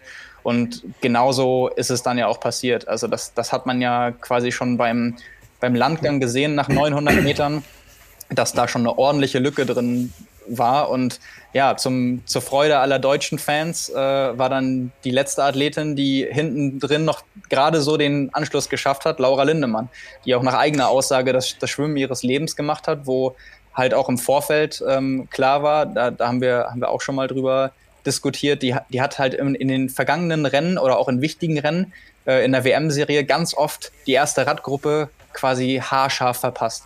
Also wirklich um ganz, ganz mhm. wenige Sekunden diesen Einsprung, ähm, wenn es wirklich drauf ankommt, dann beim Wechsel. Und dann ist sie in der zweiten Gruppe gelandet. Dann ist da halt niemand, der wirklich arbeiten möchte oder auch fairerweise gesagt niemand, der so stark Radfahren kann, weil die stärksten Radfahrerinnen bei den Frauen, und das ist eben etwas, was auch den Unterschied zu den Männern ausmacht, sind eben Katie Safiris und Flora Duffy. Ähm, und die schwimmen halt eben schnell. Und wenn die stärksten Radfahrerinnen dann eben ganz vorn sind äh, und, und da dann auch noch auf die Tube drücken, dann wird es hinten halt schwierig, weil dann ist es fast unmöglich, da irgendwie ranzukommen. Und äh, ja. letztendlich war ja genau das, was sich dann nach dem Schwimmen auch abgezeichnet hat. Genau, wir haben eine Spitzengruppe von sieben Schwimmerinnen, alle so um die 18,5 Minuten. Äh, Laura Lindemann, wie gesagt, als siebte noch mit dabei. Die hat dann vier Sekunden Rückstand auf die sechste nach dem Schwimmen und zwölf Sekunden auf die erste. Aber danach dann eine große Lücke. Du hast es erwähnt von 30 Sekunden. Jetzt ja. kann man sagen, oh, in der Weltspitze so große Unterschiede, 30 Sekunden. Es kann sein, dass das morgen wieder passiert. Morgen ist nämlich das erste Finale über 1500 Meter Freistil im Pool für die Frauen. Da gab es bisher bis äh, zu den Spielen in Rio für die Frauen die 800 Meter, für die Männer die 1500. Jetzt dürfen hier in Tokio beide beide, beide schwimmen. Vielleicht schafft es auch Katie Ledecky, 30 Sekunden wegzuschwimmen. Wir werden sehen. Sarah, Sarah Köhler wird, äh, wird da auch in den Top 8 eine Rolle mitspielen. Die ist nämlich auch mit im Finale dabei und da sind wir sehr gespannt drauf. Aber erstmal sind wir im Freiwasser. Wie gesagt, sieben Athletinnen als Spitzengruppe und die haben auch gut zusammengearbeitet. Ja, und ich, also ich äh, fand es in dem Moment aus dem Grund interessant, weil man eigentlich fest davon ausgehen konnte, also Lopez äh, aus, aus Brasilien, die läuft nicht stark genug, um da eine Rolle zu spielen. Ähm, und Summer Rappaport äh, ist bei etlichen Rennen auch schon aus Führungsradgruppen rausgefallen. Einmal, weil sie entweder nicht stark genug Rad fährt und weil sie eben technisch auch, ja, irgendwie haben es die Amerikaner nicht so. Also ähnlich wie Morgan Pearson, vielleicht nicht, nicht ganz so schlimm, mhm. aber ähm, ja, es schon etliche Male auch auf Kursen hatte, dass sie da immer am Ende der Gruppe war und irgendwann musste reißen lassen. Ähm, und da bin heute, ich heute wieder. Genau, und da bin ich eigentlich von ausgegangen, hätte mir das schon im Normalfall vorstellen können, aber als dann klar war, dass dieser Kurs komplett nass ist, da war mir eigentlich klar, als die Gruppe dann zu sieb zusammen war, okay, also das wird, das wird minus zwei sein. Also die beiden werden auf jeden Fall rausfallen. Das werden, werden wahrscheinlich fünf dann sein, die direkt entweder zusammen absteigen werden oder wenn es dann sechs bleiben, dann wird Lopez da sehr schnell rausfallen. Ähm, ja, und so ist es letztendlich auch gekommen. Also Summer Rappaport nach irgendwie zwei Radrunden einmal kurz weg gewesen, sich nochmal rangekämpft und dann zwei Radrunden oder drei Radrunden später von den acht ähm, komplett rausgefallen dann. Ähm, durchgereicht worden bis äh, in die nächste Gruppe, die über eine Minute zurück war dann. Ähm, und auch, ja. da, auch da dann am Ende gefahren. Also ähm, das war dann auch schon, ja, also da hat sie, sind ihr die, die ja, technischen Fähigkeiten auf dem Rad auf jeden Fall zum Verhängnis geworden. Ähm, Und das ist natürlich für sie, für sie schade gewesen, weil im Normalfall, wenn die einen guten Tag beim, beim Laufen hat, dann äh, läuft die auch so stark, dass man, dass sie zumindest hätte eine Medaille holen können an einem, an einem sehr mhm. guten Tag. Also das ist, ist glaube ich, sehr, sehr bitter, wenn du weißt, du bist schon in der Spitzengruppe drin, es ist schon sehr dezimiert und du, du schaffst es nicht, die Gruppe zu halten. Ähm, für Laura Lindemann war es sehr gut, weil das war eine direkte Konkurrentin beim Laufen weniger. Also wenn Summer Rappaport da vorne noch drin gewesen wäre, dann wäre es unter Umständen vielleicht noch mal eng geworden, ähm, um, um einen Platz plus oder minus.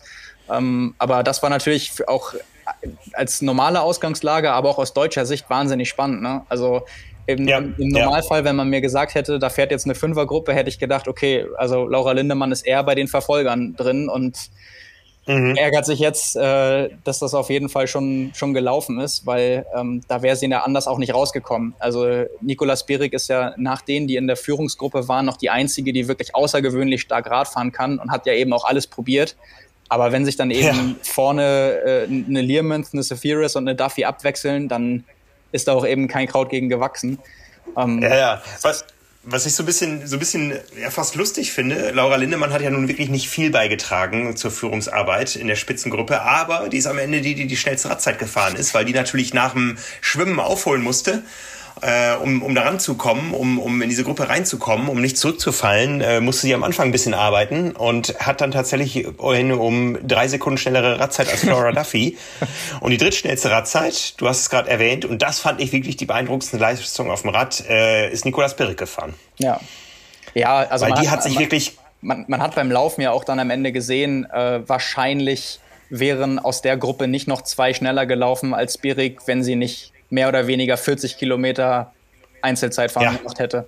Also das ja, war ja, ja, wirklich jedes Mal, wenn man diese Gruppe gesehen hat, bei jeder Rundendurchfahrt war Nikolas Bierig ganz vorne und ähm, ja, war, ihr blieb ja auch nichts anderes übrig, weil wenn sie hätte um eine Gesamtplatzierung besser es drauf anlegen wollen, dann muss man eben alles probieren und wenn sie das den anderen überlassen hätte, dann wäre der Abstand wahrscheinlich nicht nur für viele Runden gleich geblieben, sondern pro Runde 10, 15 Sekunden größer geworden. Ähm, ja. Ja, also auch da sehr, sehr mutig gewesen, aber wahrscheinlich auch so ein bisschen Mut der Verzweiflung, weil viele andere Möglichkeiten hatte sie nicht. Ja, genau. Ja, und dann gab es noch ein Ereignis in der letzten Runde. Auf einmal war Georgia Taylor Brown weg und da konnte man eigentlich schon von weitem sehen, ohne Detailbilder zu haben, das muss ein technisches Problem sein. Und das hat sich dann auch bewahrheitet. Sie hatte einen Platten im Hinterrad. Ja. Und das ist natürlich auf einem solchen Kurs mit immer wieder abbremsen, immer wieder antreten, da verlierst du einfach bei jedem Turn äh, Sekunden und das war natürlich ganz besonders bitter für sie. Aber wir haben es auch gesehen, die hat den Kopf nicht in den Sand gesteckt. War das richtig rum? Ich werde müde. Ja, ja, war richtig rum. War richtig rum. ähm, und er hat sich nicht aufgegeben und das hat sich dann am Ende auch gelohnt. Ja, aber erstmal kamen vier Athletinnen zusammen in die erste Wechselzone. Eine davon war Laura Lindemann und jetzt hat man eigentlich gewartet, was passiert.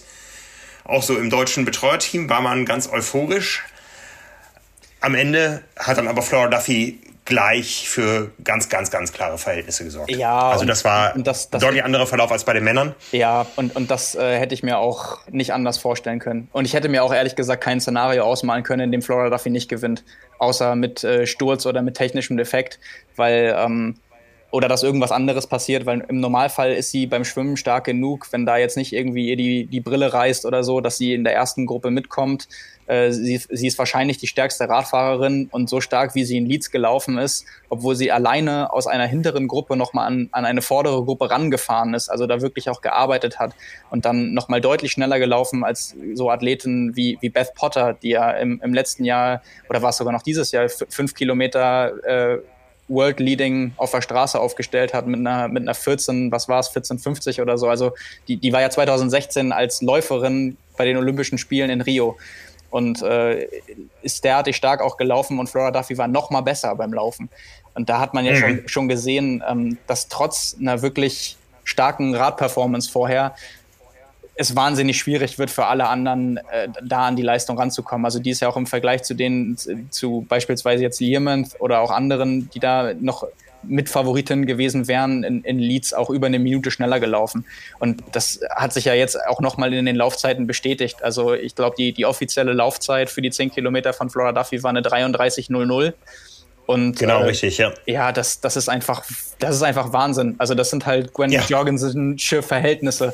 Also da hat sie echt, äh, das hat echt die richtige das Erbe angetreten, weil so schnell wie die dann am Ende weg war, das waren ja nach, nach zwei Kilometern, also vor der ersten von vier Laufrunden, war die Lücke ja schon derartig groß. Die ist ja so viel schneller auch als alle anderen angelaufen. Ähm, das war einfach von, von Meter eins ein Klassenunterschied. Ja, also da war relativ schnell klar, da muss schon erheblich was passieren, dass sich Flora Duffy die Goldmedaille noch nehmen lassen würde.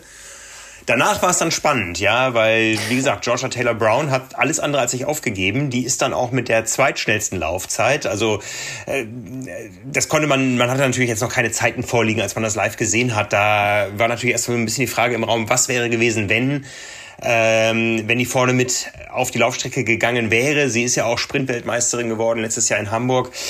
Aber der Unterschied von einer Flora Duffy zu einer Joshua Taylor Brown, die wirklich Druck hatte, schnell zu laufen, um noch Plätze gut zu machen, sind immerhin 52 Sekunden zugunsten von Flora Duffy. Ja, also auch das ist doch eine Welt. Und dann ähm, die nächste Laufzeit ist, äh, jetzt muss ich mal gerade schauen, wer, wer ist dann die nächste? Ähm, äh, Leonie Perriot, ja. Rachel Claimer, die sind beide über eine Minute langsamer dann als ja, Flora und, Duffy. Und, also da, da muss man sich wirklich die Dimension mal klar machen, dass, dass man eigentlich jetzt von den Weltbesten besten Athleten spricht im, im Kampf ja. auch um, um, um die Goldmedaille. Und dann, also wenn, wenn Flora Duffy nicht gejubelt hätte, sondern nochmal einen Endsprint angesetzt, dann wäre sie ja. noch, sagen wir, auch nur eine Sekunde schneller gelaufen, dann wäre sie unter 33 gerannt. Und jetzt muss man sich mal vor Augen halten, dass nur noch Georgia Taylor Brown überhaupt unter 34 Minuten gelaufen ist. Also es, es, gibt, es gibt eine einzige, oder gehen wir mal davon aus, so Flora Duffy wäre 32, 59 gelaufen, dann wäre genau eine Athletin noch unter 34 gelaufen und dann alle anderen noch darüber. Also das sind, das ist halt nicht nur noch eine Welt, das sind halt zwei oder drei Welten dazwischen. Also das ist echt ja. äh, ein ganz, ganz großer Klassenunterschied. Ja, brutal, brutal. Also ein unglaublich brutales Rennen, auch wenn es jetzt nicht so heiß war, aber es, es, es war auf Grund vieler Tatsachen brutal. Es war trotzdem eine brutale Wärme nachher da, es war ein brutaler Regen, es war nass und es waren einfach auch brutale Leistungen an der Spitze. Das sieht man auch am Ergebnis daran, dass über ein Drittel der Teilnehmerinnen überhaupt nicht ins Ziel gekommen ist. Ja, ja das äh, waren insgesamt acht Athletinnen, die ausgeschieden sind und zwölf sind überrundet worden und im Reglement von World Triathlon ist es so, bei diesen Rennen, äh, WTCS-Rennen, Weltcup-Rennen und so weiter, wer überrundet wird, ist raus. Ja. Und das ist natürlich dann bitter, wenn 20 Athletinnen insgesamt das Ziel überhaupt nicht sehen. Ähm, da hat man sich, glaube ich, unter Olympischen Spielen ein bisschen was anderes vorgestellt. Dann. Ja, das, das ist halt echt mit der Leistungsdichte nochmal noch mal was ganz anderes und eben echt eine herausragende Leistung, wenn man das so an dem Tag abrufen kann. Man hat auch optisch gesehen ähm, einen Unterschied wie Tag und Nacht und, und das ja, obwohl auch die Laufzeit von äh, Katie Safiris wirklich sehr, sehr stark war. Also eine, eine 34, 27 ist sie gelaufen, hat dann ja Bronze gewonnen. Ähm, aber wenn man das von der Seite, die, die Kamerabilder, also Flora Duffy ist so dynamisch, so mhm. hochfrequent gelaufen und auch, auch noch locker am Oberkörper, die Arme mitgenommen und Katie Safiris ist ja immer das krasse Gegenteil. Also die, ähm, die, die rollt ja. Da baumeln so, die Arme so richtig. Ja, ja die, die, die, die läuft wahnsinnig steif ähm, und die rollt so über die Ferse ab, dass sie, das so aussieht, als wenn sie wirklich relativ lange lange Schritte oder sehr lange Bodenkontaktzeiten hat. Und Flora Duffy war eben, da hat man schon gesehen, das ist auch einfach in der Geschwindigkeit, äh, ist es eben nochmal einen Gang mehr. Um, ähm, also ich, da kann man auf jeden Fall für, für Gold sagen, da hat es die richtige getroffen. Das, da gibt es, glaube ich, echt auch keine, keine zwei Meinungen, dass da die beste Athletin gewonnen hat. Ähm, das hat sie da, glaube ich, ganz, ganz klar gemacht. Und dahinter war es ja eben, ich weiß gar nicht, bis, bis wann, bis zur dritten Laufrunde war es ja echt noch sehr, sehr spannend. Ich glaube, erst auf der, auf der letzten Laufrunde hat ja Georgia Taylor Brown noch Katie Safiris überholt. Ähm, kam ja zwischendurch immer so ein, so, ein, so ein bisschen näher und lang hat sich ja Katie Safiris auch noch, noch wehren können. Ähm, ist ja mhm. jetzt im, im, Endeffekt auch nur 35 Sekunden langsamer gelaufen. Also es war ja am Ende, äh, waren es glaube ich 13 Sekunden die sie getrennt haben. Also schon deutlich, es war jetzt kein Sprint auf einen Zielteppich. Ähm, aber da hat man sich lang, lang noch gefragt, ob die sich nicht vielleicht noch äh, irgendwie absetzen kann. Aber ich glaube, bei, bei der Vorgeschichte ähm, war Katie Safiris auch mehr als happy mit, mit einer Medaille, wo lange überhaupt nicht klar war, ob sie nominiert wird. Also das ähm, ist, glaube ich, ja. auch eine, eine große Erfolgsgeschichte. Ja, ja. Also das sind Geschichten, die der Trailer schreibt. Flora Duffy ist die Nein, andersrum ausgedrückt, es gab noch nie ein Land, was weniger Einwohner hat als die Bermudas. Da kommt Flora Duffy her ähm, das bei Olympia eine Goldmedaille gewonnen hat bei Sommerspielen. 62.000 Einwohner haben die Bermudas und die sind derbe stolz. Ja, ja.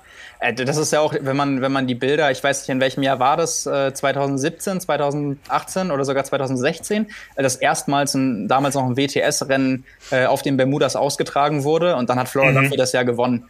Und da gibt es ja immer noch die, die Zielbilder, die stehen ja alle komplett Kopf. Also als die da eingelaufen ist mit Fahnen und äh, schreiende Menschen und die haben sie ja damals wirklich schon so als Local Hero total gefeiert und das war für sie ja was, ja. was super Besonderes. Und äh, da, da, musste ich nämlich an die Bilder musste ich nämlich auch denken, als ich dann dachte, okay, was da jetzt wohl abgeht, äh, wahrscheinlich schon, schon einiges. Das Rennen, das Rennen damals war ein Fingerzeig für das, was sich heute und gestern hier abgespielt hat, weil du weißt auch noch, wer bei den Männern gewonnen hat damals? Äh, ja, drei Norweger. Das erste ne? Rennen auf den Bermudas, drei Norweger, genau. Ja. ja. Ja, machen wir es machen wir's komplett. Flora Duffy vor Georgia Taylor Brown, die eben, wie gesagt, dann noch aufgelaufen ist, aber natürlich keine Chance hatte gegen äh, Flora Duffy. Dritte Katie Safiris, also drei Ex-Weltmeisterinnen und Weltmeisterinnen äh, auf den ersten drei Plätzen. Das spiegelt für mich wunderbar das ab, äh, oder das wieder, was sie in den letzten Jahren abgespielt hat in der internationalen Triathlon- Weltspitze. Ähm, Rachel Klamer auf Platz 4. Nicolas Birk hat es noch auf Platz 6 geschafft. Ja, also ähm, nach einer unglaublichen Energieleistung auf dem Rad mit 39 Jahren als dreifache Mutter, als Rechtsanwältin. Die Frau ist wirklich ein Phänomen. Und die hat sich im Ziel so gefreut, die hat so gewinkt, als wenn sie sich von Olympia damit verabschieden will. Sie hat ja schon zwei Medaillen, aber ich habe es vorhin schon geschrieben, die nächsten Spiele sind ja schon in drei Jahren. Wer weiß. Ja. ja. also im Ziel nur freudige Gesichter. Es war auch wunderbar zu sehen, wie die ersten drei miteinander umgehen. Die haben sich so gegenseitig füreinander gefreut. Ja, da gab es überhaupt keinen Unterschied, wer erste, zweite, dritte ist. Also das sah wirklich aus wie, wie drei Freundinnen, die da eine kleine Party feiern, äh, bis hin zum Treppchen nachher. Echt wunderbare Bilder. Nur freudige Gesichter bis Platz sieben. Und dann kam Laura Lindemann. Also der hat man wirklich angesehen, dass sie entweder völlig fertig war oder völlig enttäuscht oder beides. Ja, ähm, die Laufzeit und Laufen ist ja eigentlich ihre Stärke, fast drei Minuten hinter der Siegerin. Insgesamt nur die 16. Laufzeit. Für Platz 8 hat es dann gereicht, also eine Top-10-Platzierung, immerhin. Aber ich glaube, die ganze Gestik hat dafür gesprochen, dass auch nach diesem Rennverlauf ähm, sie sich da was ganz anderes vorgestellt hatte. Ja, also die, die, die Mimik und Gestik habe ich auch so wahrgenommen. Ich hatte jetzt extra nochmal geguckt. Sie selbst hat auch irgendwie jetzt geschrieben, äh, es braucht wahrscheinlich noch ein paar Stunden oder eine Nacht Schlaf, bis sie realisiert, dass es ein gutes Ergebnis ist, äh, weil mhm. es eben vor noch einigen Jahren sie für total entweder unmöglich oder als sehr, sehr großartige Leistung empfunden hätte, wenn man ihr gesagt hätte, sie wird Achte bei Olympischen Spielen. Aber es ist natürlich die Perspektive, die du vielleicht im Rennen einnimmst. Ne? Also du steigst äh, ja. in den Top 4 vom Rad und weißt, du bist eine, eine gute Läuferin. Und äh, also wenn man, wenn man sich auch klar macht, dass Laura Lindemann ja 3000 Meter dieses Jahr schon unter neun Minuten gelaufen ist. Also da, äh, das können auch nicht, nicht viele andere. Aber dann ist es eben 3000 Meter sind nicht, sind nicht 10.000 und 10.000 Meter Solo mhm. sind nicht 10 Kilometer im Triathlon. Ähm, das ist halt auch eben dann eine Frage der, der Übertragung und auch natürlich eben der Tagesform. Und sie musste wohl, hat sie auch selbst gesagt, auf dem Rad äh, so hart arbeiten, um dabei zu sein. Und das hat ihr letztendlich auch die Platzierung ermöglicht. Also wer weiß, wie es dann auch anders gelaufen wäre. Ähm, aber ich meine, sie hat alles in die Waagschale geworfen. Das, das wahrscheinlich beste Schwimmen ihres Lebens auf dem Niveau hat überhaupt den Weg geebnet, dass sie bis zur zweiten Wechselzone sagen konnte, okay, also dass jetzt eine Medaille drin ist, ist wirklich so wahrscheinlich wie sonst in kaum einem anderen Szenario, weil wenn man mal ganz ehrlich ist, ähm, es gibt solche und solche Tage, aber besser hätte man sich das für Laura Lindemann nicht ausmalen können. Also das war ja nee. wirklich, ähm, ja, der Weg war echt geebnet und wenn andere an dem Tag einfach besser sind, äh, dann, dann ist es eben so. Also das, äh, es ist immerhin Platz 8, also das darf, das darf man jetzt auch nicht vergessen. Ähm, aber klar, wenn du in dem Moment eben denkst, du, du läufst an, ich glaube, sie ist an zweiter, dritter Position, dann aus der zweiten Wechselzone und du hast dann eben wirklich die Medaille schon vor der Nase baumeln, dass dann der erste Puls, Impuls ist vielleicht, du hast, ähm, du hast eher was verloren, als da Top Ten Platzierung gewonnen, ist, glaube ich, nachvollziehbar, aber vielleicht legt sich da die oder ändert sich die Perspektive auch noch, wenn die, die Emotionen des Renntags so ein bisschen verflogen sind. Ja, ja. Es gab trotzdem noch ein lachendes deutsches Gesicht im Ziel auf Platz 31. Annabel Knoll, die hatte nichts zu verlieren heute. Ja, das ist ja diese, diese besondere äh, Ausgangslage, die hatte sich eben in diesem internen Ausscheidungswettkampf in Kienbaum, über das wir neulich berichtet haben, das Rennen, äh, da hatte sie sich halt den Platz stibitzt, kann man fast sagen. Und äh, sicher hier den Fokus auf äh, dem Teamwettbewerb am am Samstag von vornherein äh, ganz fest äh, definiert. Und äh, für die stand heute im Raum Lernen und vor allen Dingen Finishen. Ja, und das haben wir eben erwähnt. 20 Athletinnen konnten nicht finishen, weil sie aufgeben mussten oder überrundet wurden. Und das war die Gefahr, die da eben auch drohte.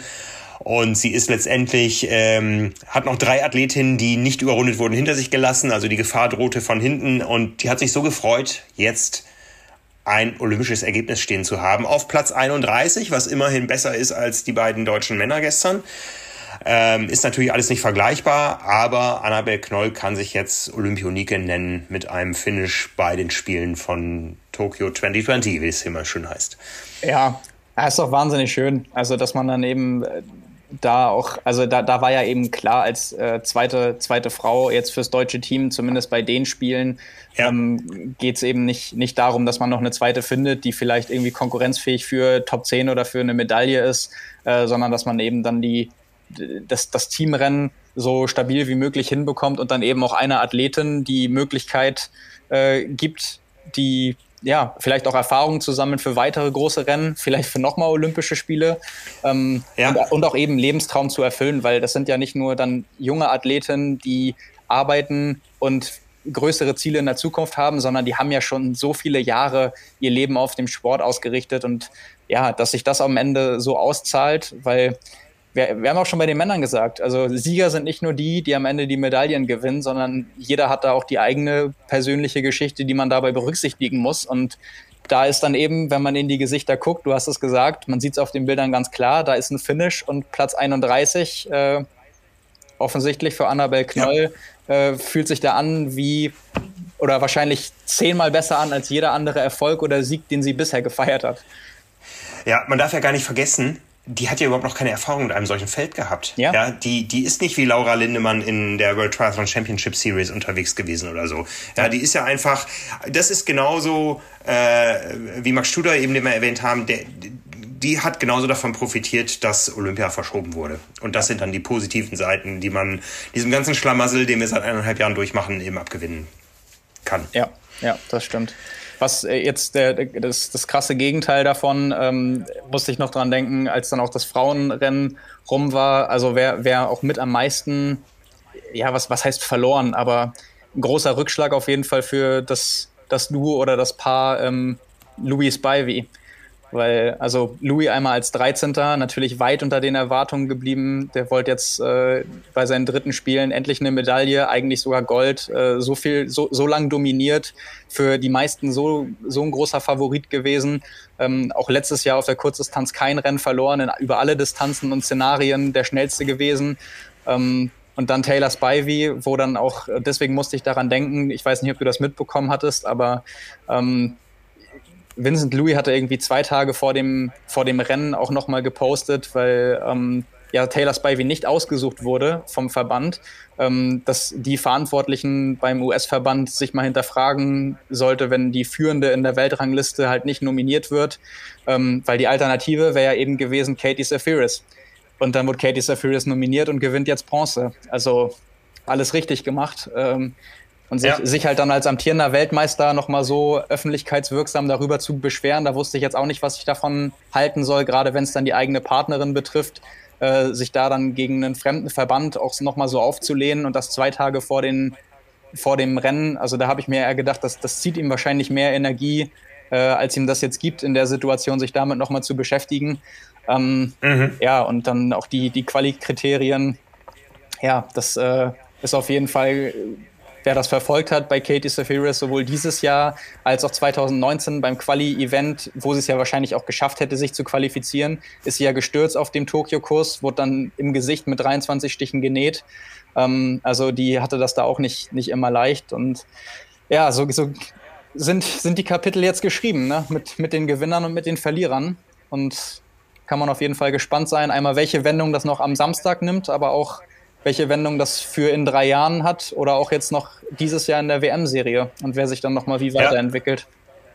Das ist Olympia, ja, und da sind wir Triathleten stolzer Teil des Ganzen, ja. Ich meine, das haben wir an anderen Stellen gerade. Die USA verlieren auf einmal ein Mannschaftsturnfinale, weil Simon Biles äh, auf einmal nicht mehr zur Mannschaft gehört. Das war noch ein bisschen unklar, woran es liegt, ja. Äh, Naomi Osaka fliegt in der ersten Runde im Tennis raus.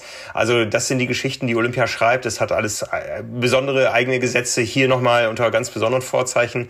Ja, äh, meine Anekdote des Tages war noch, ich hatte danach fünf Kilometer vom Tri Triathlonstadion zum Schwimmstadion und habe dafür zwei Stunden und 15 Minuten gebraucht mit dem Bus. ja, ich hätte schneller zu Fuß gehen können, aber nicht dürfen. Ja, das ist eben alles, was Tokio 2020 mit sich bringt. Es ist alles extrem hier, alles besonders. Ähm, ja, äh, ich freue mich trotzdem auf die nächsten Tage, die noch vor uns liegen. Natürlich auf den nächsten Triathlon. Ja, erstmal bin ich jetzt noch die nächsten Tage im Schwimmbad beschäftigt. Ähm, ich habe gestern auch wegen des Busproblems, was hier so langsam äh, uns Journalisten richtig, richtig nervt, ähm, das erste Olympiaschwimmfinale seit 2008 verpasst. Ähm, aber da die Deutschen da jetzt auch nicht sonderlich erfolgreich bisher unterwegs waren, es gibt äh, erste Hoffnungsschimmer, gerade auf den langen Strecken. Ähm, Florian Bellbrock vorhin über 1500 Meter, nein, über 800 Meter bei der Premiere mit Platz zwei mit deutschem Rekord ins Finale. Also da kommen noch ein paar Dinge, auf die ich mich freue. Aber auch da gibt's natürlich lachende und weinende Gesichter. Ja, Marco Koch, Ex-Weltmeister, 200 Meter Brust, fliegt im Vorlauf raus, viele andere auch. Also ja, sind wir noch mal gespannt, was da alles, alles so bringt. Ne? Ja, es macht auf jeden Fall Spaß zu verfolgen. Also ich bin jetzt schon äh, echt auf jeden Fall in dem Modus angekommen, ob Zuschauer hin oder her oder nicht oder wie auch immer, ähm, dass einfach es trotzdem eine, eine besondere Stimmung ist. Klar, für euch vor Ort ist es ja. nochmal ganz anders, aber auch ich bin jetzt schon wieder an dem Punkt, wo ich mir dann gern auch mal Bogenschießen angucke oder Surfen oder sonst irgendwie. Und wann macht man das mal? Das macht man halt nur, wenn Olympische Spiele sind. Und das ist irgendwie Da kriegst cool. du also, mehr von mit als ich hier. Ja, das stimmt wahrscheinlich. Aber ja, das ist irgendwie cool. Also ich glaube, nicht nur ich, sondern auch viele andere Sportfans haben sich so lange drauf gefreut und ja, ja. Einfach, einfach das Positive dem Ganzen abgewinnen, was man abgewinnen kann und das andere wird beim nächsten Mal dann wieder besser. Ja, ja, das ist ja auch nur noch drei Jahre hin. Ne? So, bei, ja. bei, dir, bei dir ist gleich halb eins durch, glaube ich. Äh, deswegen, ich glaube, eine große Vorschau aufs äh, Staffelrennen sparen wir uns, aber wollen wir wenigstens Tipps abgeben? England. Okay. Und wer auf zwei? Da geht nichts über England. Äh, wen haben wir denn noch? Wer hat sich denn noch gut präsentiert hier? Ähm, also Deutschland sehe ich da momentan nicht, es sei denn, die haben sich wirklich so extrem darauf fokussiert, ähm, dass einfach diese Einzelrennen überhaupt nicht ins Tapering-Programm passten. Ich glaube aber nicht, dass sie da äh, mithalten können. Ähm, die USA, wenn da alles glatt läuft, äh, sind sicher ein Kandidat. Frankreich hat sich jetzt auch noch nicht so perfekt präsentiert, finde ich. Wen haben wir denn noch? Ist jetzt langweilig, weil das wäre mein Podium gewesen. ja. Was ist, was ist denn mit den Schweizern? Ja, die haben immerhin eine Spirik und einen Studer, ja. Also ähm, dann haben sie noch einen Salvesberg, der auch gezeigt hat, was er kann, ähm, natürlich dafür auch bezahlen musste, was er da versucht hat. Äh, Yolanda Annen. Ähm, ja, ich bin da mal, ich bin da mal, ist ja auch unser Verbreitungsgebiet, äh, was, was unsere Triathlon-Medien betrifft. Ich bin da jetzt mal ein bisschen patriotisch und sage, die Schweiz holt Bronze. Und das wäre doch wirklich ein Abschluss. Da kann Nikolaus Pirik dann sagen, okay, ich knack jetzt nochmal die acht Stunden auf der langen Distanz. Und dann werde ich nur noch Rechtsanwalt hin und Mama sein. Und dann ist auch gut. Äh, ja, okay, dann, dann, damit ich jetzt nicht das absolut langweilige und äh, vorhersehbare nehme, sage ich, äh, ja, Großbritannien glaube ich auch einfach, dass, dass die gewinnen. Ähm, USA auf Platz zwei äh, und Belgien auf Platz drei. Ich glaube. Äh, ah ja, da war auch noch was los. Ja, ja. Gaines äh, hat ja das Einzelrennen verpasst, was glaube ich sehr, sehr bitter ist. Also ich glaube, der hätte echt eine gute Chance auf eine Medaille gehabt. Ähm, ja, aber durfte er jetzt anreisen äh, und ist extra nochmal gekommen fürs, fürs Mixed Relay. Und ja, Relle Gaines und Martin van Riel sehr, sehr stark. Ähm, ja, mhm. und wenn, wenn bei den Frauen das da auch gelingt, äh, vorne dabei zu bleiben und am Ende dann vielleicht äh, ein Gens als, als Schlussläufer oder als Schlussathlet auf der letzten Runde sich dann nochmal, wenn, wenn die Ausgangsposition das hergibt, gut genug ist, könnte ich mir schon vorstellen, dass Belgien nochmal Bronze gewinnt. Ja. Vielleicht ist aber auch das langweilige Ergebnis und Großbritannien, USA und Frankreich machen das unter sich aus, wie jetzt die meisten wahrscheinlich erwarten würden, aber mal gucken. Ja, Schauen wir mal. Also ich bin, bin sehr gespannt drauf. Ich muss dann mein logistisches Problem von heute gelöst haben, weil dann ist ja das große Finale 1500 Meter Freistil direkt im Anschluss und da kann ich nicht zwei Stunden im Bus sitzen. Also das wäre ganz grausam. Es war ganz spannend heute. Ich habe mitbekommen, wie man Live-Radio macht ohne in der Halle zu sein. Oh, ja. Vor mir im, im Bus saß ein Brasilianer, die haben äh, Bronze geholt über, was war, 200 Meter Freistil, glaube ich. Ähm, äh, wir waren alle nicht im Stadion, wir haben alle geflucht, aber der Brasilianer hat echt seine Live-Reportage fürs Radio durchgezogen. Es war großartig. ja, alles, alles ein bisschen verrückt. Ja, hier, hier muss man flexibel sein. Alles ein bisschen verrückt. Ich freue mich jetzt zumindest ähm, auf das, was noch kommt. Für mich wird es eigentlich jeden Tag besser. Jetzt ist erstmal ein paar Tage Piano, eigentlich nur noch Schwimmen. Dann kommt das große äh, Premieren-Event des Mixed Team Relays. Das ist am Samstag. Sonntag ist dann nur noch Vormittagsschwimmen. Die Finals sind ja vormittags. Und am Montag habe ich dann frei und ab Dienstag sogar Freigang. Das heißt, ich darf dann auch mal gucken, wie das Meer hier wirklich aussieht. Da, darfst du äh, als mit, mit deiner Akkreditierung auch andere Events besuchen? Ja, nach Voranmeldung. Das, auch das ist alles anders. Also ich muss mir bei dir nochmal Tipps holen, äh, wann es sich lohnt, ins Leichtathletikstadion zu fahren. Wobei oh, ja. Leichtathletik hat, hat nochmal eine doppelte Hürde. Also normalerweise ist es so, dass ähm, das äh, Eröffnungsfeier, Schlussfeier, alle Schwimmfinals und das Basketballfinale, falls die USA spielen, was relativ gesetzt ist, ähm, dass das sogenannte High-Demand-Events sind. Äh, das heißt, da bekommt man, kommt man nur mit einer Eintrittskarte rein. Die wird zugeteilt nach Quoten über äh, das IOC und dann über den Deutschen Olympischen Sportbund. Da gibt's ein Ranking. Also jetzt bei der Eröffnungsfeier zum Beispiel hatte ich Glück. Es gab 16 deutsche Fotografenkarten. Ich stand auf Rang, Rang 16. Ja, da sind natürlich erstmal die ganzen Agenturen davor und so. Also da war ich dabei. Ähm, auch wenn es nicht so eindrucksvoll war wie sonst. Beim Schwimmen bin ich mehr oder weniger gesetzt äh, als, als Fachmedium.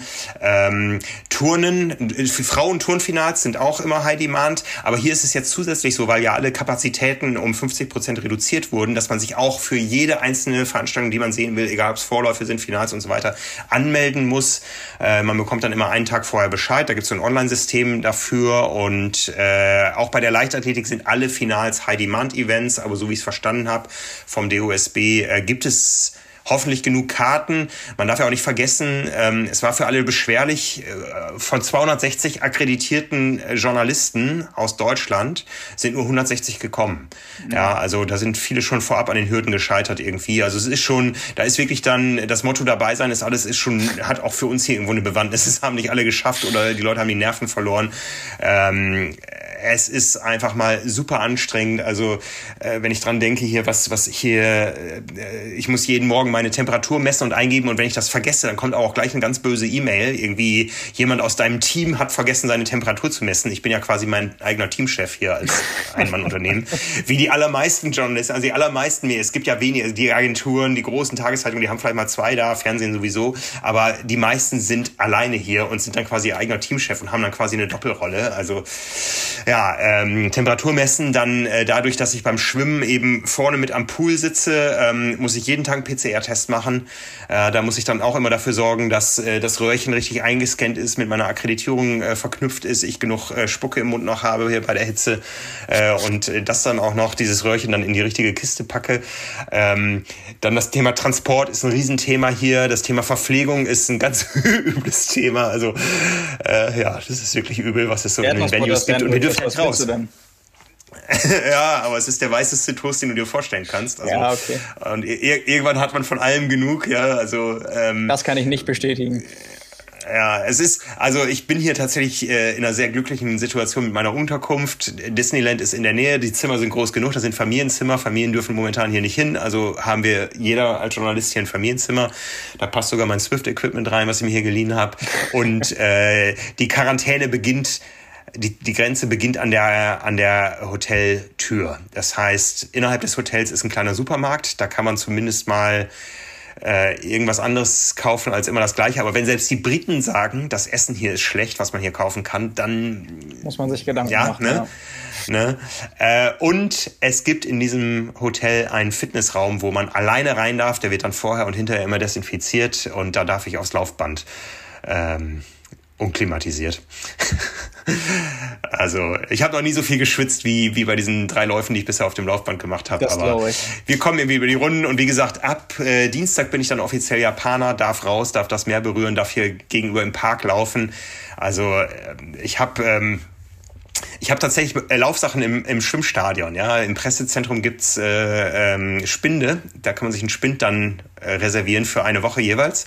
Da habe ich einen Schlüssel für, da liegen meine Laufsachen drin, aber ich habe noch keine Strecke irgendwie ausfindig gemacht, äh, die A länger ist als 200 Meter pro Runde und B, wo man nicht so vielen Leuten begegnet und die ganze Zeit blöd angeglotzt wird, was man eigentlich tut bei der Hitze. ähm, ich habe mich einfach noch nicht getraut, da laufen zu gehen. Ah, das, das musst du nochmal machen.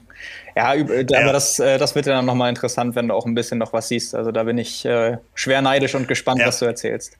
Und wenn, ja, wenn, also wenn, wenn du irgendwie die Möglichkeit äh, findest, entweder, also auch zu allen drei, aber zu 1500 Meter, 5000 oder 10.000 oder zu allem ins Leichtathletikstadion äh, zu kommen, da bin ich auf jeden Fall wirklich schwer neidisch, weil das äh, wäre, glaube ich, sehr, sehr interessante Entscheidung. Das ist das Ziel. Also mit einem gewissen bürokratischen Aufwand wäre es sogar möglich, nach Sapporo zu fahren mit dem Schnellzug, mit dem Shinkansen, äh, um, um dort den Marathon zu sehen. Aber ähm, das wäre wirklich ein enormer Aufwand, äh, zumal das auch äh, vor Abreisetag, glaube ich, ist. Also äh, der ist ja da in den Norden verlegt worden, weil es ein bisschen kühler da ist. Ähm, gut, da, da zieht jetzt der Sturm auf, der uns hier erspart geblieben ist. Aber ähm, ja, ich äh, hoffe, dass ich noch ein bisschen Leichtathletik sehen kann. Ähm, ich habe nächste Woche noch die beiden Freiwasser-Events, aber die sind ja genauso früh wie der Triathlon. Das heißt, da ist auch um neun Uhr irgendwann Schluss mit Siegerehrung und so.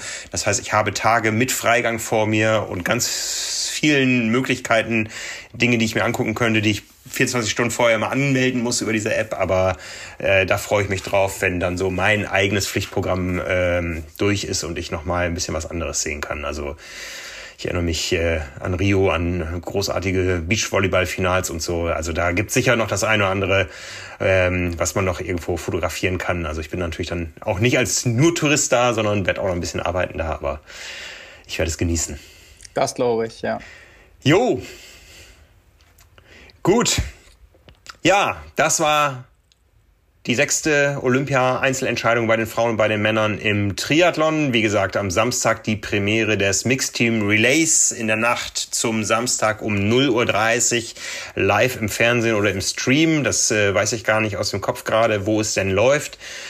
Ich bin wieder dabei, wir werden wieder berichten. Ansonsten gibt's alles, was äh, den Triathlon hier ausgemacht hat, in Berichten, die aus Deutschland entstanden sind, von Leuten, die es am Fernseher viel besser ver verfolgen konnten als ich, aber mit meinen Fotos aus den Stadien und meinem Input, den ich dazu beitragen konnte, gibt's natürlich auf trimark.de und äh, ihr wisst es, ich bin im Schwimmbad unterwegs. Wir machen ja noch die Zeitschrift Swim und die Website swim.de. Da könnt ihr aus allererster Hand erfahren, was da im Pool abgeht die nächsten Tage. Wie gesagt, Deutschland möchte wieder auf die Weltkarte im Schwimmen und zwar auf den langen Strecken. Florian Wellbrock heute mit deutschem Rekord über 800 Meter bei der Premiere in die Spiele gestartet, ist der Mann, der als allererster, und wir wissen, wie schwierig das äh, auf beiden Strecken ist, der als allererster Schwimmer in der Geschichte sowohl im Pool als auch im Freiwasser Gold gewinnen könnte. Das hat er letztes Jahr bei der Weltmeisterschaft in Korea bewiesen. Ähm, er macht einen recht angespannten Eindruck. Er weiß, glaube ich, welcher Druck auf ihm lastet, aber manche Menschen performen unter Druck ja erst richtig gut und da hoffen wir, dass er einer davon ist. Ihr lest davon auf swim.de. Ansonsten genießt die Olympischen Spiele. Macht die Nacht zum Tage. Es lohnt sich. Es gibt tollen Sport zu sehen. Und ihr wisst, ihr seid exklusiv dabei, weil Zuschauer gibt's hier vor Ort nicht. Also macht das Beste aus diesen Spielen. Wir tun das hier vor Ort auch. Äh, das richtig Schöne ist, dass es hier einen riesigen Zusammenhalt unter den Journalisten gibt. Also wir kennen ja so die Nicklichkeiten aus manchen Nischen im Journalismus. Das ist hier komplett anders. Immer im Aufzug, wo wir inzwischen uns auch trauen, mit mehreren Leuten einzusteigen, fragt man immer gleich, wo kommst du her und was machst du und so. Es ist wirklich großartig, es sind tolle Erlebnisse, tolle Geschichten, die dabei entstehen. Und äh, ja, so ziehen wir das noch durch. Hat ja gerade erst angefangen. Das stimmt. Ja. Simon, schön, Dann, dass du mal wieder dabei warst. Ja, ich habe mich auch gefreut. Du hast Hat auch noch. Äh, du hast noch Prüfungen vor dir diese Woche. Viel Erfolg dafür, ja, und äh, viel Spaß beim Zuschauen dann am Samstag beim Mixed Team Relay. Ja, danke dir. Weiterhin viel Spaß und äh, ja, ich glaube, jetzt kann man erstmal sagen, äh, gute Nacht bei dir. Ist jetzt schon. Sonst ist bald wieder morgen. Ich mache noch kurz Podcast-Schnitt und dann äh, streiche ich, glaube ich, meine Trainingseinheit, die ich morgen früh vorhatte, hier auf dem Swift-Rad. Ich glaube, ich muss mal ein bisschen schlafen. Ich habe heute tatsächlich, äh, also das war, das war sowas von skurril. Ich bin heute Morgen aufgewacht. Ich war völlig orientierungslos der Wecker klingelte so mitten in einer Tiefschlafphase. Die Nacht war verdammt kurz, aber ich war zum ersten Mal so richtig im Tiefschlaf. Und der Wecker klingelt und ich war völlig orientierungslos. Ich wusste nicht, wo ich bin und ich wusste nicht, was heute los ist. Und dann dämmerte es so langsam, gleich ist Frauentriathlon. Ich bin gestern mit dem Gefühl ins Bett gegangen. Ich, ich, ich wusste gestern Abend, ich verschlaf, ich höre den Wecker heute nicht und Laura Lindemann gewinnt Gold. Die Geschichte ist anders gekommen auf beiden Ebenen. Von daher, alles gut. ja. Und ich bin heute, ich bin tatsächlich in diesem einen Bus dann eingeschlafen und ich, ich wusste auch nicht, wo ich bin. Ich gucke aus dem Fenster und habe mir gedacht, bin ja noch gar nicht weitergekommen irgendwie. Also, ja. Gut. Ich sollte meinen Podcast schneiden und ein bisschen schlafen. Also Simon, danke dir und bis zum nächsten Mal. Ciao, ciao. Danke dir, bis dann.